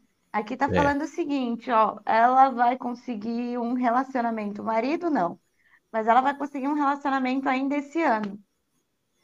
Olha aí, Ju, Natal, hein? Escreveu a carta pro Papai Noel, né? Ela vai conseguir um relacionamento ainda esse ano. Para mim é um ficante mais sério, tá? Só que aqui tá falando também para Ju, para ela meio que se desconectar de umas pessoas aí que não estão levando ela para frente. Mas, não, mas você tá falando no sentido de ficante ou de amigos? Para mim é ficante. Sabe aquela aí, aquele contatinho que você tem na agenda? E aí, quando você tá, tipo, desesperado, você vai lá e. Oi, sumido. Ixi. Aí, Ju, sai fora, hein? Pô, a Ju tava com. Fui lá na casa dela outro, uns meses atrás, tava com ficante, velho. Atrás de marido. Dispensa esses caras aí, Ju. Não tá andando, não. É melhor dar uma desconectada aí, porque parece que é isso que tá, que tá sujando aí. Mas eu vejo ela conhecendo um, um. Pra mim, é um ficante fixo que tem a ver com relacionamento até o final do ano, tá? Ah, olha aí, vai passar o Natal com alguém. Pelo menos não vai passar sozinha, Ju. O Natal e o Ano Novo. Tem mais pergunta? Ah, tem o da Ju mesmo, só que é. Você é terapeuta teta, é isso? Sim, eu sou. O que, é uma terapeuta teta? Teta Healing é uma técnica de a gente, eles, eles falam que é uma técnica de cura é, mental e também espiritual. É como se fosse um. Teta um estágio do cérebro, healing, é, se eu não me engano, que eu tô fugindo da escola de inglês, healing significa. Que é healing, gente? Meu Deus do céu! Mas é como se fosse tipo um aprendizado em teta. Então, é, o, o, terapeuta é o que faz, é o que trata o paciente, né? Eu tenho seis cursos, eu acho. Seis ou sete. Ah, eu não conhecia, não, esse tipo de terapeuta. Mano, é muito louco, é muito bom. O Tata Healing, quando eu fui fazer a primeira vez, né? Quando eu fui ser atendida foi em janeiro de 2019. Até então eu já tinha o um canal e tudo. E aí eu estava trabalhando numa agência. Não sei se você conhece, Tracy Locke. Ela fica ali na, na Vila Madalena. A não sei, não... Até. Tá. Eu não, não, não lembro. Eu estava trabalhando lá e uma produtora virou e falou: Meu, vamos lá você fazer barra de Axis e Teta Healing. E eu, tipo, o que que é isso? Ela falou, meu, você vai amar. O Barras é uma, é, é uma terapia também, é, é, é alternativo, né? E o Barras é como se eles acessassem pontos da, tu, da tua cabeça que desbloqueiam energias. E o Teta é quando você vai procurar aonde tudo começou para desbloquear. Mas essas energias desbloqueadas seriam o quê? Negativas, positivas ou geral? Bloqueadas, porque tem coisas que na, na vida, às vezes, que você não consegue e você faz um esforço tremendo e mesmo assim você não consegue. E aí, o barras você não precisa falar, a não ser que a pessoa seja facilitadora, enfim, tem que ter uma fórmula. Mas, no geral, o barras, quando a pessoa aplica, ela aplica pontos do teu cérebro. Hum. O Teta Healing, você conversa e você vai buscar a causa do porquê que aquilo tá bloqueando, assim. Certo, entendi. Entendeu? Ah, legal, da hora, hein? Você já tomou. Já tomou ayahuasca? Não, mas eu vi o teu podcast com a menina, achei super interessante. É, eu tomei o bagulho, hein? Você tomou? e aí? O parada é. Você é louco, papai. O bagulho é, o bagulho é louco. A parada é muito louca, Stella. Tem que. Não é nada de. Como posso dizer? Rolou uma alucinação nem? Se, se deu alucinação? É. Não, você fica, você fica totalmente consciente, meu. Só que você vê uns, uns Baradaway aí, hein? A minha experiência foi da hora. Eu não vi é. muitas coisas, eu não vi muitas coisas. Tem gente que vê um monte de coisa, tem gente que vê três de você, vê. Não. Eu só vi duas coisas que foram bem fortes. Que eu fiquei. Depois que eu, que eu fiz, eu fiquei pensando. Falei. É de se pensar. Mas assim, é, você fica consciente, meu. Não tem nada que você tá delirando. Não. Não tem nada disso. Eu curti, eu curti. Se quiser, depois eu te conto. Conta, conta. Quero saber. Depois eu te conto que você vai, você vai, você vai falar, nossa.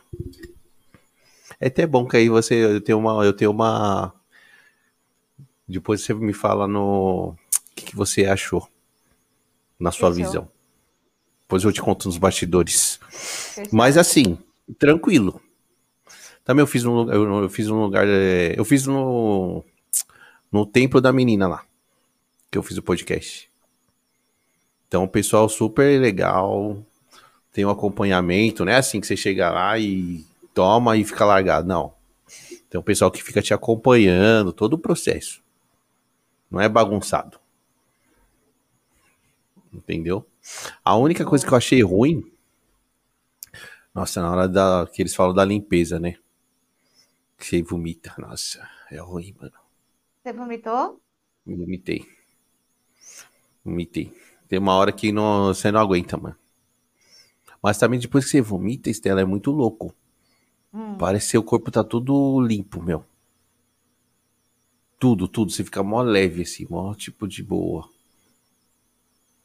Real, realmente é uma limpeza a parada. A Ju que tá aí. A Ju, a Ju que fez as perguntas, ela também toma. Mas é, eu acho, eu acho, eu acho, na minha opinião, todo mundo tinha que ter uma, essa experiência, pelo menos uma vez. Que, pelo menos o que eu vi assim, na minha experiência na força, né? Quando eles falam quando você chega na força. Foi bem legal. Eu achei bem legal. Acho que o, esse é sinal de que o seu interior tá, tá de boa, tá ligado? É, eles. eles... Tem... Falei. Não, eu ia falar que. Que eles falaram que eu não, eu não passei muito mal. Falou, ah, você foi de boa, mano. Quando uma pessoa tem, tem, tá com alguma coisa dentro do subconsciente dela preso e, e, e tem mal, tá mal resolvido, esse é o momento em que você não tem controle sobre sobre teu corpo e sobre sua, sua mente. Então começa a vir tudo, assim. A, a, a mesma coisa é quando, sei lá, eu vou atender alguém no Tata Healing bota, boto ele no sétimo plano, que eu falei para você que a gente acredita que tem sete planos, e os sete planos é. A, a, a pessoa está num estágio de meditativo, aonde ela passa por, por vários, vários estágios da própria mente dela até chegar no sétimo plano. Então, quando ela está lá, é, quando a gente vai tratar alguma coisa, algum bloqueio dela, existem pessoas que falam, eu não quero acessar. Eu já tive dois pacientes que falam, quando chegaram lá, falaram, não quero acessar. Não quero. Ah. Às vezes a dor para a pessoa é um, um, um escudo. Ela prefere estar nessa zona de conforto, que não é nada confortável, do que acessar aquilo e parar, entendeu? Porque aí, para acessar, você precisa buscar a raiz. E quando você tá bem com você, quando você tá dentro do seu subconsciente, você tá em paz, mano, tá tudo em paz. É ir lá, acessar, buscar, tratei, beleza, bora, vida que segue. Vida que segue. Entendeu? E, entendi. Você tem vontade de tomar? Ayahuasca? É. Tenho. Um pouco de medo, mas tenho. Mas, mas qual, que, qual, que é o, qual que é o seu receio? O que que é? É justamente perder o controle do corpo sabe? Assim, ah, eu... ah, ah, tipo, ficar tão em delírio que você não, não sabe o que tá fazendo? Tipo assim? Exatamente, é. é. Esse é meu único. Porque eu sou uma pessoa muito intensa, assim, muito intensa. Quando eu vou fazer os bagulhos, eu vou, mano, se é pra deitar no chão, eu deito, me arrasto, sabe assim? e, e aí eu tenho medo de perder o controle de, tipo, mano, e, e, ou não lembrar das paradas também, assim, ficar tão inébria de, de não lembrar. Mas eu acho que são coisas, preconceitos meus.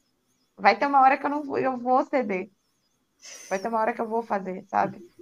Tá, eu, pelo menos na minha experiência, eu não tive essa perca de controle do corpo, não. Foi tranquilo. Sabia que eu tava ali, tava me mexendo na boa, não tava nada. Não tava muito fora de si. Mas você entra num estado que é muito louco, meu que eles falam que é a força, né? Quando você entra no estado da força. Uhum. Porque lá no templo, o templo, o templo da lua, é isso. São três doses, né?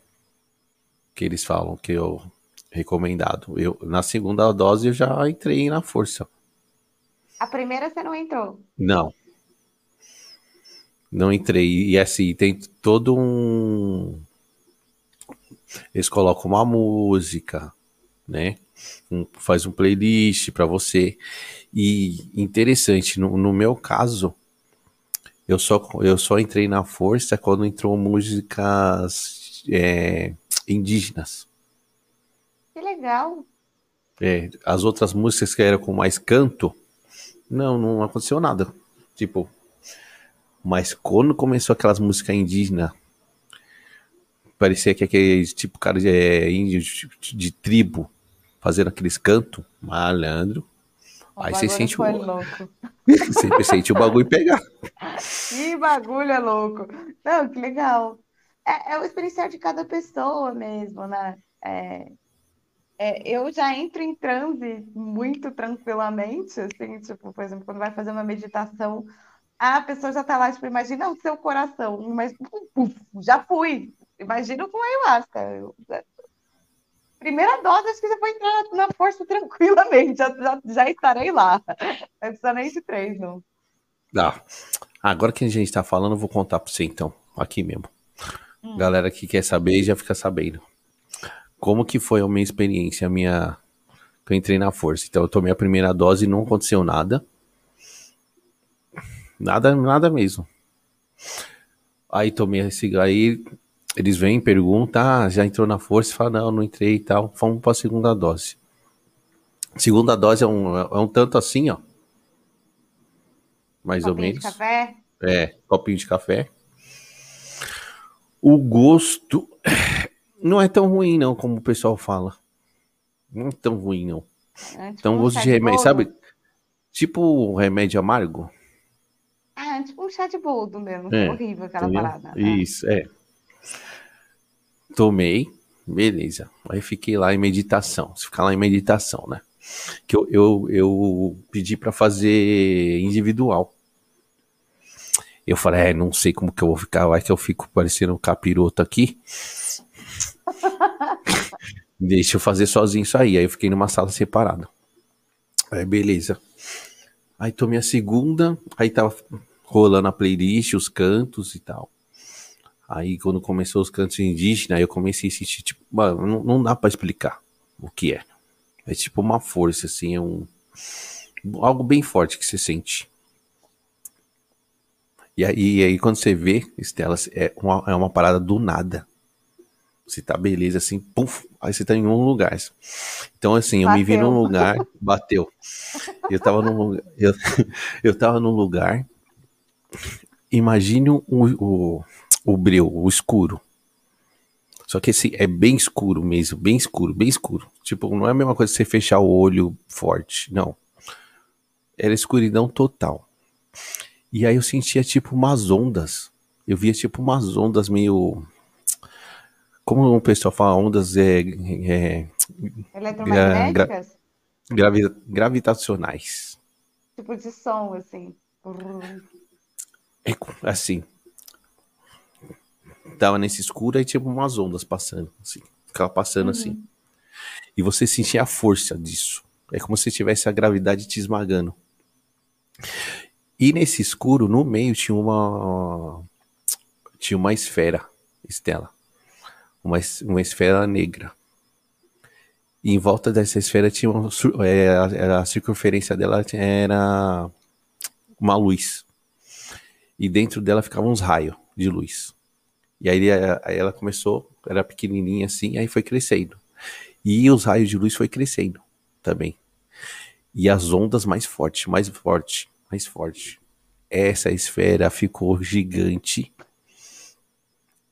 explodiu e sabe, sabe que, onde eu tava? Hum. No, tipo, no meio do universo. Aí eu vi assim, um monte de estrela, tipo planeta, o sol. Tava assim olhando. Eu falei, nossa, é a criação. E aí você sente, tipo, parece que você sente o universo todo. Eu falei, nossa, que louco, eu tô no meio da criação. E aí ficava olhando, e só que você não sente medo nada. Só que é muito real. Parece que você tá num jogo, dentro de um jogo de videogame. Ah, mano, que louco. Aí. Então. É. E aí foi, e assim.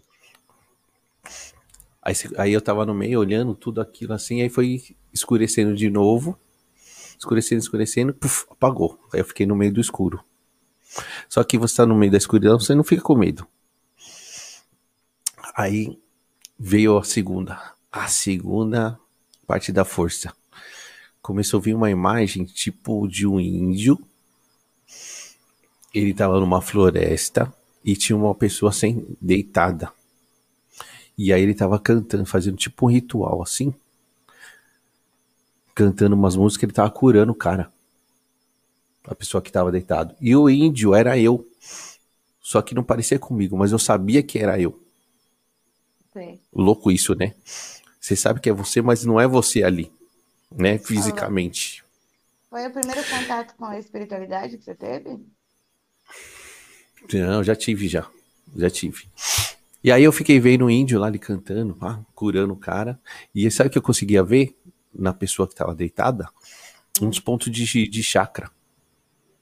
Louco. Aí, tipo, é, tinha vários pontos dourados e tinha uns pontos vermelhos. E aí, cada vez que o índio cantava e jogavam, não sei o que, que era, em cima do cara, o, o ponto vermelho ia ficando dourado. E aí foi sumindo, sumindo, sumindo. Aí eu voltei pro breu. E aí foi a hora que deu aquela vontade de vomitar. Eu vomitei. Aí, acabou. Aí saí da força e acabou minha experiência. Mas foi isso. Mas você dormiu bem depois, tudo aconteceu normal. Ixi, normal. Eu cheguei numa fome do, de, do demônio. Queria comer tudo. Deve ter pensado que foi tomar ayahuasca, nada. Foi fumar uma baseada ali já voltou, né? E sabe outra coisa que eu, que eu fiquei no, no mal vontade? É. Sex Machine. O que é Sex Machine? Sex Machine. Fazer um Sex Machine. Gente, cheguei no. Depois, da febre do rato. Depois que eu comi. Você é louco, mano. Aí falaram que isso é de cada um. O que é normal. Mas minha experiência foi, foi isso. Da hora. Mi, da hora. A minha esposa não estava em casa esse dia, ela tinha ido viajar. Coitada, imagino você. Eu falei que ia castigar. Ia castigar, castigar.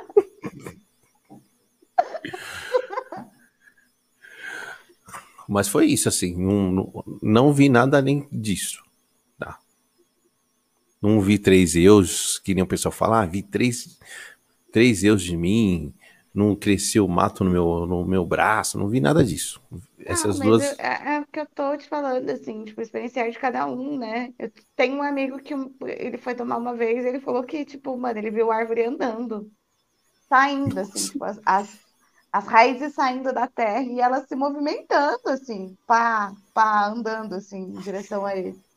Então, e, é, e no caso dele, da última vez que ele tomou ayahuasca, eu não sei se foi a equipe, o lugar que ele escolheu, porque tem muita gente que, que faz esse tipo de, de, de ritual, mas não é tão responsável. O Templo da Lua me pareceu que a, a, a mulher que você é, entrevistou era muito séria, conhecia muito do que fazia, sabe?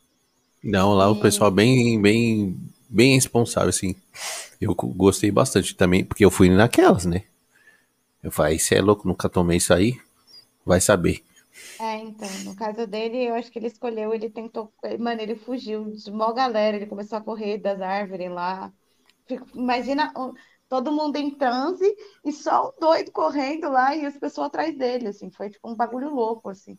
E aí eu fiquei com medo também por conta disso, porque eu não sei qual é a minha reação, entendeu? De, será que eu vou sair correndo? Será que eu não vou deixar ninguém me encostar? Eu não sei, eu não sei. É. Mas tem bastante, pelo menos lá no, no templo, lá tem bastante gente. Comigo, ó, você vê, comigo ficou três pessoas, três. Legal, legal. Entendeu? Depois Mas você me passa o... o contato. Isso, que aí você vai vai passar lá com a galera lá, que eu acho que vai ser bem interessante. Beleza. O que, que você achou da minha experiência? É louco, né, mano? Você, é, na, na, sua, na sua experiência espiritual. Depois que eu conheci o Teta, Teta Healing, eu parei de duvidar da, da, da, do poder da mente. Porque nos primeiros, o primeiro curso que você faz, é para poder descobrir como funciona a tua espiritualidade, como funciona a tua mediunidade e tudo mais, você tem uns toques de meditação que você faz, e através da meditação você meio que é, eles chamam de leitura leitura de energia, leitura, eu esqueci o nome da leitura, mas meio que você lê a pessoa, ela tá de olho fechado e você tá de olho fechado e você faz essa leitura. Eu esqueci o nome da leitura, mas você faz essa leitura. É como se fosse um raio-x no paciente. E quando você fica em contato com a sua própria energia para poder atender outra pessoa, a forma como as coisas se apresentam para você no sétimo plano são completamente diferentes. Hum. Entendeu? Então, tipo, por exemplo, eu já fui atender um paciente em teta em que eles falavam assim, olha, faz a leitura e verifica pulmão, coração e cabeça. Que são três pontos que geralmente sempre quando você vai escanear alguém, você vai fazer essa leitura, você pega alguma coisa. E aí, meu, a forma que, tipo assim, é, às vezes você tá lá, você vai ver, vai olhar. Eu já vi uma vez uma menina, né? eu, eu fui olhar o, o coração dela, eu tinha visto lá uma menina sentada numa sala chorando. E aí você fica pensando assim, caralho, minha mente é muito louca, mano. Nossa. Uma menina chorando, tipo, uma sala escura e tal, papapá. Quando eu voltei e fui conversar com ela, eu falei, olha, eu vi, uma, eu vi você chorando, você com quatro anos faz sentido. Aí a menina começou a chorar e falou, putz, foi a época em que aconteceu, eu não posso falar o quê, porque consulta, né? Mas hum. foi a época que aconteceu um lance muito, muito grave com ela. Nossa, louco, hein? E eu nem tomei o ayahuasca, hein? Não, mas... na meditação. Nossa, eu fiquei muito pensando nesse negócio do. O que eu mais fiquei pensando sobre isso aí, Estela, do meu, foi esse negócio do, da criação, sabe? Você fica pensando, mano. Por que que veio isso, né? Como assim? Por que que veio isso? É, não, essa é toda esse, essa ah. imagem para mim da criação, que eu tava lá no escuro e, pô, meu, eu tava é. no meio do tava no meio do universo, meu, muito louco. Só que eu não sentia medo daquilo. Mas para mim o que eu o que uma coisa que eu sempre pensei, tá? E e isso um pouquinho respondeu na minha cabeça. Claro que isso é para mim, não é para todos que a humanidade fica brigando por religião ou política, enfim. Fica nessas discussões e quando eu vi esse lance da criação, para mim é tipo, meu, tudo isso é muito pequeno. Tem uma coisa muito mais além que tudo isso. Entendeu? Tipo assim, é um negócio universal. É isso que eu entendi. Isso de religião, de crença, beleza, tem, mas isso aí não é nada. É, a, a parada é muito mais além que isso. Então foi mais ou menos o, o que eu captei, vamos dizer assim. É, mas eu acho que, que você conseguiu captar uma mensagem que talvez uma pessoa que é, esteja estudando muitos anos de espiritualidade não tenha captado ainda. Tá? Eu sempre pensei é isso. Sempre pensei assim. Sempre. Por isso que eu não, eu não consigo, Estela, me encontrar numa religião. Não consigo, mãe. Eu também era assim. Entendeu? Eu também era assim. Na verdade, eu sou praticante de várias, mas não sigo nenhuma, entende? Isso. Eu, hoje eu falo que eu sou espiritualista. É isso aí. É, eu sou praticante de várias. Eu tenho minha base candomblé, tenho um banda, onde eu faço algumas coisinhas, porque é, entidades se apresentaram na minha caminhada e elas me ajudam e, consequentemente, se elas precisam disso, eu vou servi-las da minha forma. Mas eu não me prendo e não, tô recriminando quem goste de ir para um terreiro, Não, não tem, é. De, entendeu? Com certeza. Mas para mim, eu acho que toda vez que eu tento seguir um lugar, tem sempre uma barreira que eu não consigo ultrapassar. E que eu fico me sentindo presa no bagulho, tá ligado? Isso. Sabe o que eu, que eu sinto quando, quando eu vou em alguma região? que você fala, mano, não, beleza, mas não me convence isso. Não consigo ficar convencido, entendeu? Para mim é muito, tipo assim, parece que as pessoas estão cegas. Rola uma, uma certa histeria coletiva mesmo. Né? Mas é, eu geralmente quando, quando ia para os lugares assim, eu me sentia muito presa, muito presa, tipo assim, porra, mano, mas por que, que tem que bater a cabeça no chão três vezes? Tem que levantar? Mas por que, que de quinta-feira não posso fazer tal coisa? Mas por que não pode? E aí, até eu conhecer uma coisa que eu chamo de filosofia de vida, que foi o que foi o meu despertar mesmo, uns 33 foi o lance do Teta Healing, né? Que aí da virou hora. uma filosofia de vida. Que aí eu posso acreditar no, no que eu quiser e nada tá errado. Porque sempre tem aqueles choques, né? Você vai, na, você vai no, no espírita, eles falam mal do, do da evangélica. Você vai no, no evangélico, eles falam mal do católico. Você vai no católico, falam mal do espírita. E assim, um fica falando mal do outro. Ao invés deles cuidarem do rebanho deles e cuidarem Isso. da evolução, eles ficam praticando uma parada que não é muito legal. Porque uma vez que eu, que eu que eu falo que eu tenho que amar o próximo, eu realmente tenho que amar ele. Eu não posso meter o pau nele, entendeu? Então, verdade. Isso não fazia, para mim não fazia muito sentido. Aí eu parei, aí hoje em dia eu pratico tudo, mas não frequento nada. Entende? Da hora. O eu sempre acreditei num lance universal, sempre, sempre. E aí parece que isso que veio para mim meio que assim. Você sempre acreditou nisso, então a gente vai te dar só um um, só um gostinho da parada. E aí, aqui, né? Só, só, só pra você dar uma olhada. É, só, só pra você dar uma olhadinha como que é. Então, meio que eu acho que foi isso. Agora, da parte do índio, já não sei, não, não, não parei para refletir. O que pode ser?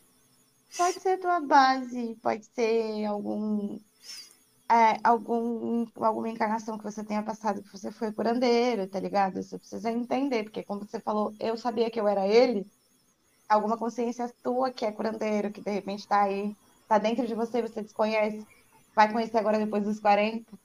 É. A minha, minha esposa fala que eu tenho uma mão boa pra cura. Então, aí, ao match. É. Mas foi, mas foi legal. Experiência aconselho você. Vai lá. O a Mônica, Mônica mandou uma pergunta para você.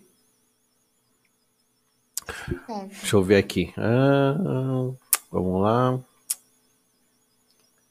Vamos lá, Estela querida, comecei a te acompanhar faz pouco tempo. Que fofa.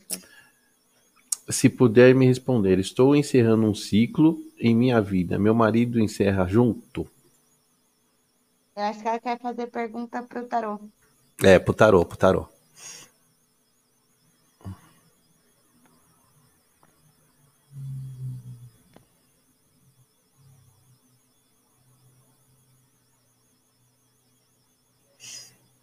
Vamos lá, Mônica Medeiros.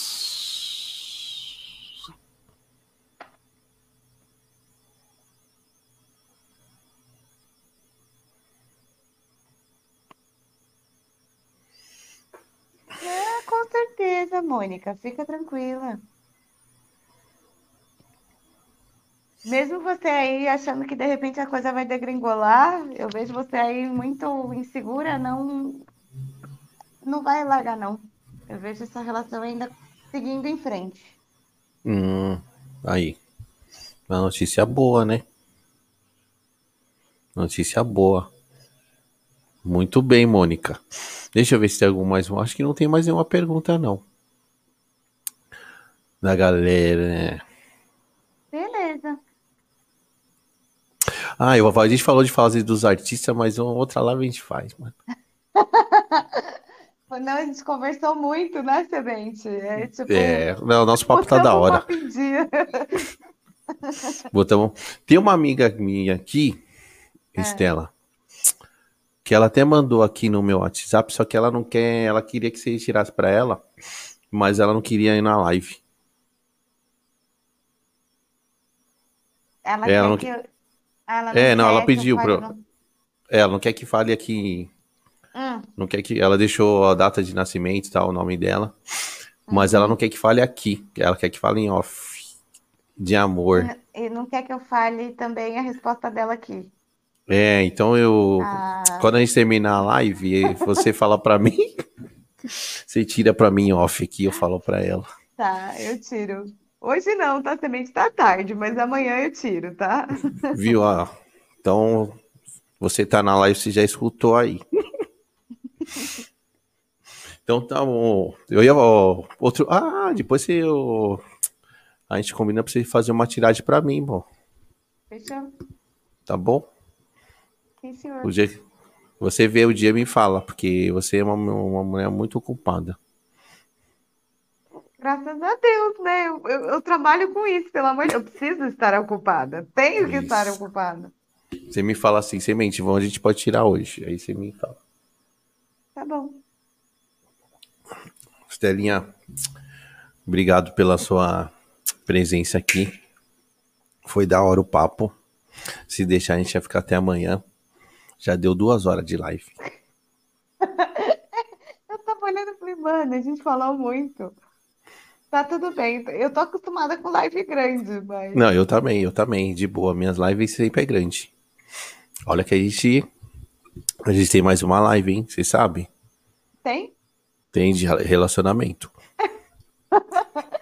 Deixa o povo comentar aqui na live se quer ou se não quer, né? Tem que colocar. Isso. Engaje, Galera, gente, ó. Quem tá assistindo depois, não esquece de clicar aqui, ó, no gostei. Principalmente se você é do meu canal, se inscreve aqui no canal do, do Semente, que ele vira e mexe, traz gente aí pra bater um papo com ele. Se você também não é, mas gostou da gente também, não esquece de deixar o gostei e coloca aqui embaixo o que você quer, o que você quer saber, o que, qual o tipo de live que você quer também, dá sugestão pro Semente, faz o que você quiser. Isso, manda aí, galera. Eu vou começar um novo quadro, hein? Vai? Eu não te contei isso. Oh! Qual é É. o quadro? Conselhos do Black. Hum, E teve um povo que já, já mandou pergunta já. Olha, tem umas perguntas. ah, mas é, é legal responder. É, eu gosto, eu gosto. Eu sou toda, toda conselheira. Mesmo É. sem tarô, eu sou toda conselheira. A mulherada mandou umas perguntas pra mim. Olha, Vai tem lá. umas perguntas. Tem, tem um povo aí que. Povo maluco, né? Você pegou pergunta da onde? Do Instagram ou daqui? Não, eu peguei lá do. Do Twitch. O pessoal me Ah. mandou por mensagem. Em off. É verdade, você tem Twitch, né? É. Eu não gosto Fala- muito do Twitch, não, viu? Mas eu tenho. É, Não fala esse nome, senão o algoritmo lê, fala um roxinho, porque o algoritmo lê Ah. e ele. Desculpa, não é Twitch. É o Twitter. Ah, tá. É Twitter. Ah, Eu, tá. te, eu tenho a, a, o Twitch do, do Cafofo lá, que eu, às vezes eu jogo as lives lá, mas nem tá. Nem tô fazendo muito isso. Muita coisa pra cuidar sozinho, não dá, mano. É, meu, rede social dá trabalho, velho. Dá muito trabalho. E aí, acho que. Que dia que eu vou fazer? Acho que sábado. Acho que eu vou gravar um. Vou gravar um piloto. Vai gravar? É. Você me manda o link aí pra eu assistir, eu uma. Manda umas perguntas lá, Estela. Manda. Você, você que é uma mulher experiente em relacionamentos. Mas Eu vou te mandar pergunta ou você, você quer ajuda pra responder? Não, eu vou fazer com o convidado. Como assim? É. Eu vou fazer uma sozinho. E quando tiver umas perguntas de, da galera mais perguntas, eu vou chamar um convidado para responder comigo. Ah, entendi. Aí se você quiser, eu venho, não tem problema. Você veio, você, também. você, você é boa em responder perguntas de relacionamento pro povo. Vai ser engraçado. Quer... Tá, eu, mas aí eu vou responder sem o tarô. Eu vou responder com o tarô? Não, Não é nós, é nós. Sem É tarô. nóis. Beleza. É, é assim, na lata. Na lata. Doa que- Ótimo. doa quem doer. Adoro. Doa quem doer. Adoro. Adoro. Me manda que vai ser engraçado a gente respondendo. É, tem que ser. Não, eu quero fazer um negócio mais engraçado. Não quero que seja um negócio sério. Entendeu? Sim. Eu te aviso, relaxa. Beleza. Eu tinha que te avisar um mês antes, te avisar um mês antes, porque senão eu não consigo fazer com você. é mais ou menos isso. o bagulho tá louco. Graças a é, Deus. Eu vou ver se eu faço um piloto esse final de semana. E aí eu te dou um toque. Galerinha aí também, galerinha aí também quiser depois mandar pergunta para mim, pode mandar no Insta também lá. Que aí eu seleciono as mais legais e respondo. Tá Mas eu queria fazer tipo live, não queria fazer gravado. Dá trabalho, mano. É porque quando você grava, a parada toda é, é, é que rola umas inseguranças, saca? Tipo, eu, por exemplo, aqui, eu tô gravando, eu sei que eu tenho edição, eu sei que, tipo, a edição vai corrigir, tem um menino que faz isso comigo e tal, meu sócio, pá. Mas dá um pouco mais de. Quando você vai pra live, parece que o negócio. Você, flui tá melhor, não é? É, flui total. Eu vejo as lives que eu tô fazendo, que ó, o Thiago faz uns cortes, o Thiago é meu editor, né? O Thiago faz uns cortes assim, e são mínimos. E quando eu tô aqui gravando, mano, o bagulho parece um, um queijo fatiado, tá ligado? Porque aí eu quero ser muito perfeccionista, eu quero ser muito detalhista no bagulho. E aí eu vou errando porque eu não tenho roteiro, entendeu? Eu não, não tenho nem como ter roteiro em canal de, de tarô, vamos combinar, né? Meu Bem. roteiro são as áreas da vida, mas não, não tem roteiro, então. Mas eu acho que é melhor que esse aí é mais natural. Né? O quê? Eu, eu, eu. Não, não, é. Tipo, esse que eu quero fazer. Fazer como live. Testa, mano, testa. YouTube e quadros são testes. Sabe assim? Para você ver onde você se encaixa. Testa. É, eu sei que, tipo, para eu chegar um... depois de três anos, eu fui fazendo muito teste. De ah, colocar animação assim, colocar animação assado, vai de live, não vai, na live dá mais audiência, não dá. É, o título da live, qual tipo de título, qual tipo de convidado. Tudo isso é uma coisa que tem que ser avaliada. É, tem que ir testando. Exatamente. É, por que, que eu pensei nisso aí? Porque é o seguinte: esse lance de podcast, a galera já tá meio saturada. Né? Porque assim, tava da hora bastante, porque tava tendo a quarentena, né? A pandemia aí, pois o povo tava tudo em casa, mas agora o povo quer se libertar, mano. Ninguém mano, vai ficar assistindo mais. Ah, que nem antes. Sabe qual que é a merda de tudo isso? É que o algoritmo tá zoado, o algoritmo do YouTube tá zoado por conta dos podcasts. É. Tem, pode perceber que tem muita, tinha, tem muito canal que perdeu assim absurdamente o número de acessos. Assim. Meu, você tá sentindo, você tá sentindo no seu canal que tá entregando pouco?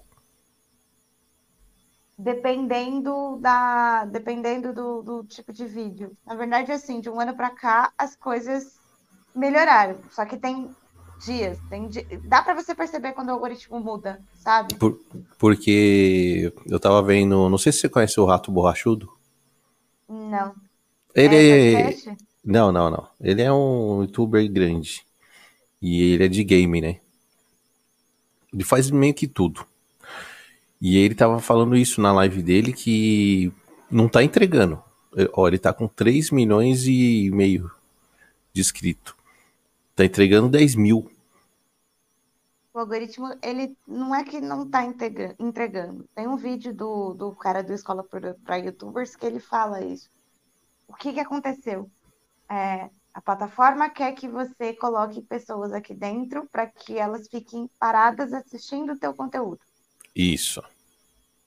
Então, é, os podcasts eles pegaram essa deixa meio que para incluir os conteúdos de, de, de, podcast mesmo, que é, é uma, vou trocar ideia, só que você tá é, você gera conteúdo para streaming já, e gera conteúdo para YouTube e tal.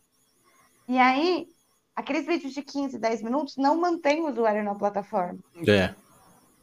Quebrou, os podcasts quebrou isso. Entendeu? Então, o que, que, que, acontece? O algoritmo ele, ele não consegue separar o que é podcast do que é vídeo de 10 minutos. Não tem categoria, mesmo que ele niche, não tem categoria para entrega, entendeu? E aí o algoritmo fica confuso. Então o que, que ele faz? Na dúvida, eu vou entregar o podcast, vou entregar isso aqui que você vai ficar mais na plataforma e o vídeo de 10 minutos. É o que o tempo que a galera fica mais. Mas você não acha que o a gente vai ter que fazer outra live Falando de YouTube agora. Live 2, hein? já, já marca aí. O... Você não acha que o Shorts também deu uma quebrada? Os shorts, o TikTok deu uma quebrada violenta no YouTube. O TikTok tem. Mano, eu tô falando vários nomes que não, poder... não poderia falar, porque o algoritmo não. vai cortar o alcance do seu vídeo, hein, mano? Ele vai cortar. Já falamos, agora já foi. Então, o que que acontece, assim? A molecada de hoje em dia, eu digo a molecada até, tipo, sei lá, até 20 e poucos anos, que é uma molecada que tá, tá, tem acesso ao celular. Hoje em dia você tem acesso desde novinho, mas que mais acessa, que mais procura coisa não tem mais paciência de ver vídeo de duas horas. Isso. Não tem. Então ele entra no YouTube e fala, mano, que? 15 minutos? Não, não tenho tempo para isso, não. Mas um TikTok de 15 segundos eu vejo. Mas um TikTok de dois minutos eu vejo. De um minuto eu vejo, que é até um minuto, né? E aí, pior então, que essa geração é assim mesmo, é, é papo. Papo. É, tanto que você vê que tipo, o pessoal vai reduzindo, reduzindo, reduzindo. Mano, tutorial de, de, de como fazer um macarrão em um minuto, de receita em um minuto, tá ligado? Tipo, uns bagulho assim. Então, o YouTube virou um, um, meio que uma TV mesmo, que só quando você tem tempo que você senta para assistir, né? E o TikTok roubou essa galera que, que ia ficar preso para poder assistir as coisas, foi a galera foi para o TikTok. Então você só entra no YouTube quando você quer ou aprender alguma coisa que é mais extensa, tipo como pintar uma casa ou como e aí é o que eu falei. Quando você senta para assistir, que é quando você tem tempo, ou o YouTube Music, que é para você escutar música, você vai para onde? Ou você vai para a sessão de música que você já conhece, aquilo que você já escuta e está habituado, que aí esses acessos é, é, ele não limita, você vê que continua muito alto, Isso, a entrega é. de música continua muito alto, ou vai para um podcast, porque, mano, eu vou te manter entretida aqui, ó, vem cá, vem ver a, a entrevista do, do do fulano de tal, do ciclano isso. e etc. Entendeu? É isso que aconteceu. E aí os nossos vídeos, nós criadores de, de vídeos de 10, 20 minutos, perdemos dinheiro. Pronto, acabou a história. Pronto, tá resumido. É, não é mole para ninguém, né? Sterling, vamos encerrar então. Obrigado. Senão a gente vai ficar até amanhã. A gente, a gente tem mais duas lives aí, já fechada. Tá? Não, tá não vai fugir, não vai fugir. Beleza? E o. E, e tem a nossa live de. Dos, das perguntas. Tá bom, dos conselhos. Tá bom, beleza. Tá bom? Tá bom. Valeu, Mas brigadão. Obrigada, viu? Eu que agradeço. Até mais, um beijo. Beijinho, Tchau, beijinho. Tchau. Tchau. E é isso, galera. Obrigado pela presença de todo mundo, todo mundo que participou. Dona Maria de Fátima, mãe da Estelinha, Mônica, Ju. Quem mais? Quem participou da live? Uh, Débora, Miriam, toda essa galera, minha brother Ju, valeu a presença de todo mundo. Não se esqueçam, se inscrevam no canal, toque no joinha para toque no sininho para fortalecer a gente, certo? E receber as notificações. É isso. E deixa eu avisar, Estou. Vou lançar um novo quadro aqui, que é Conselhos do Black.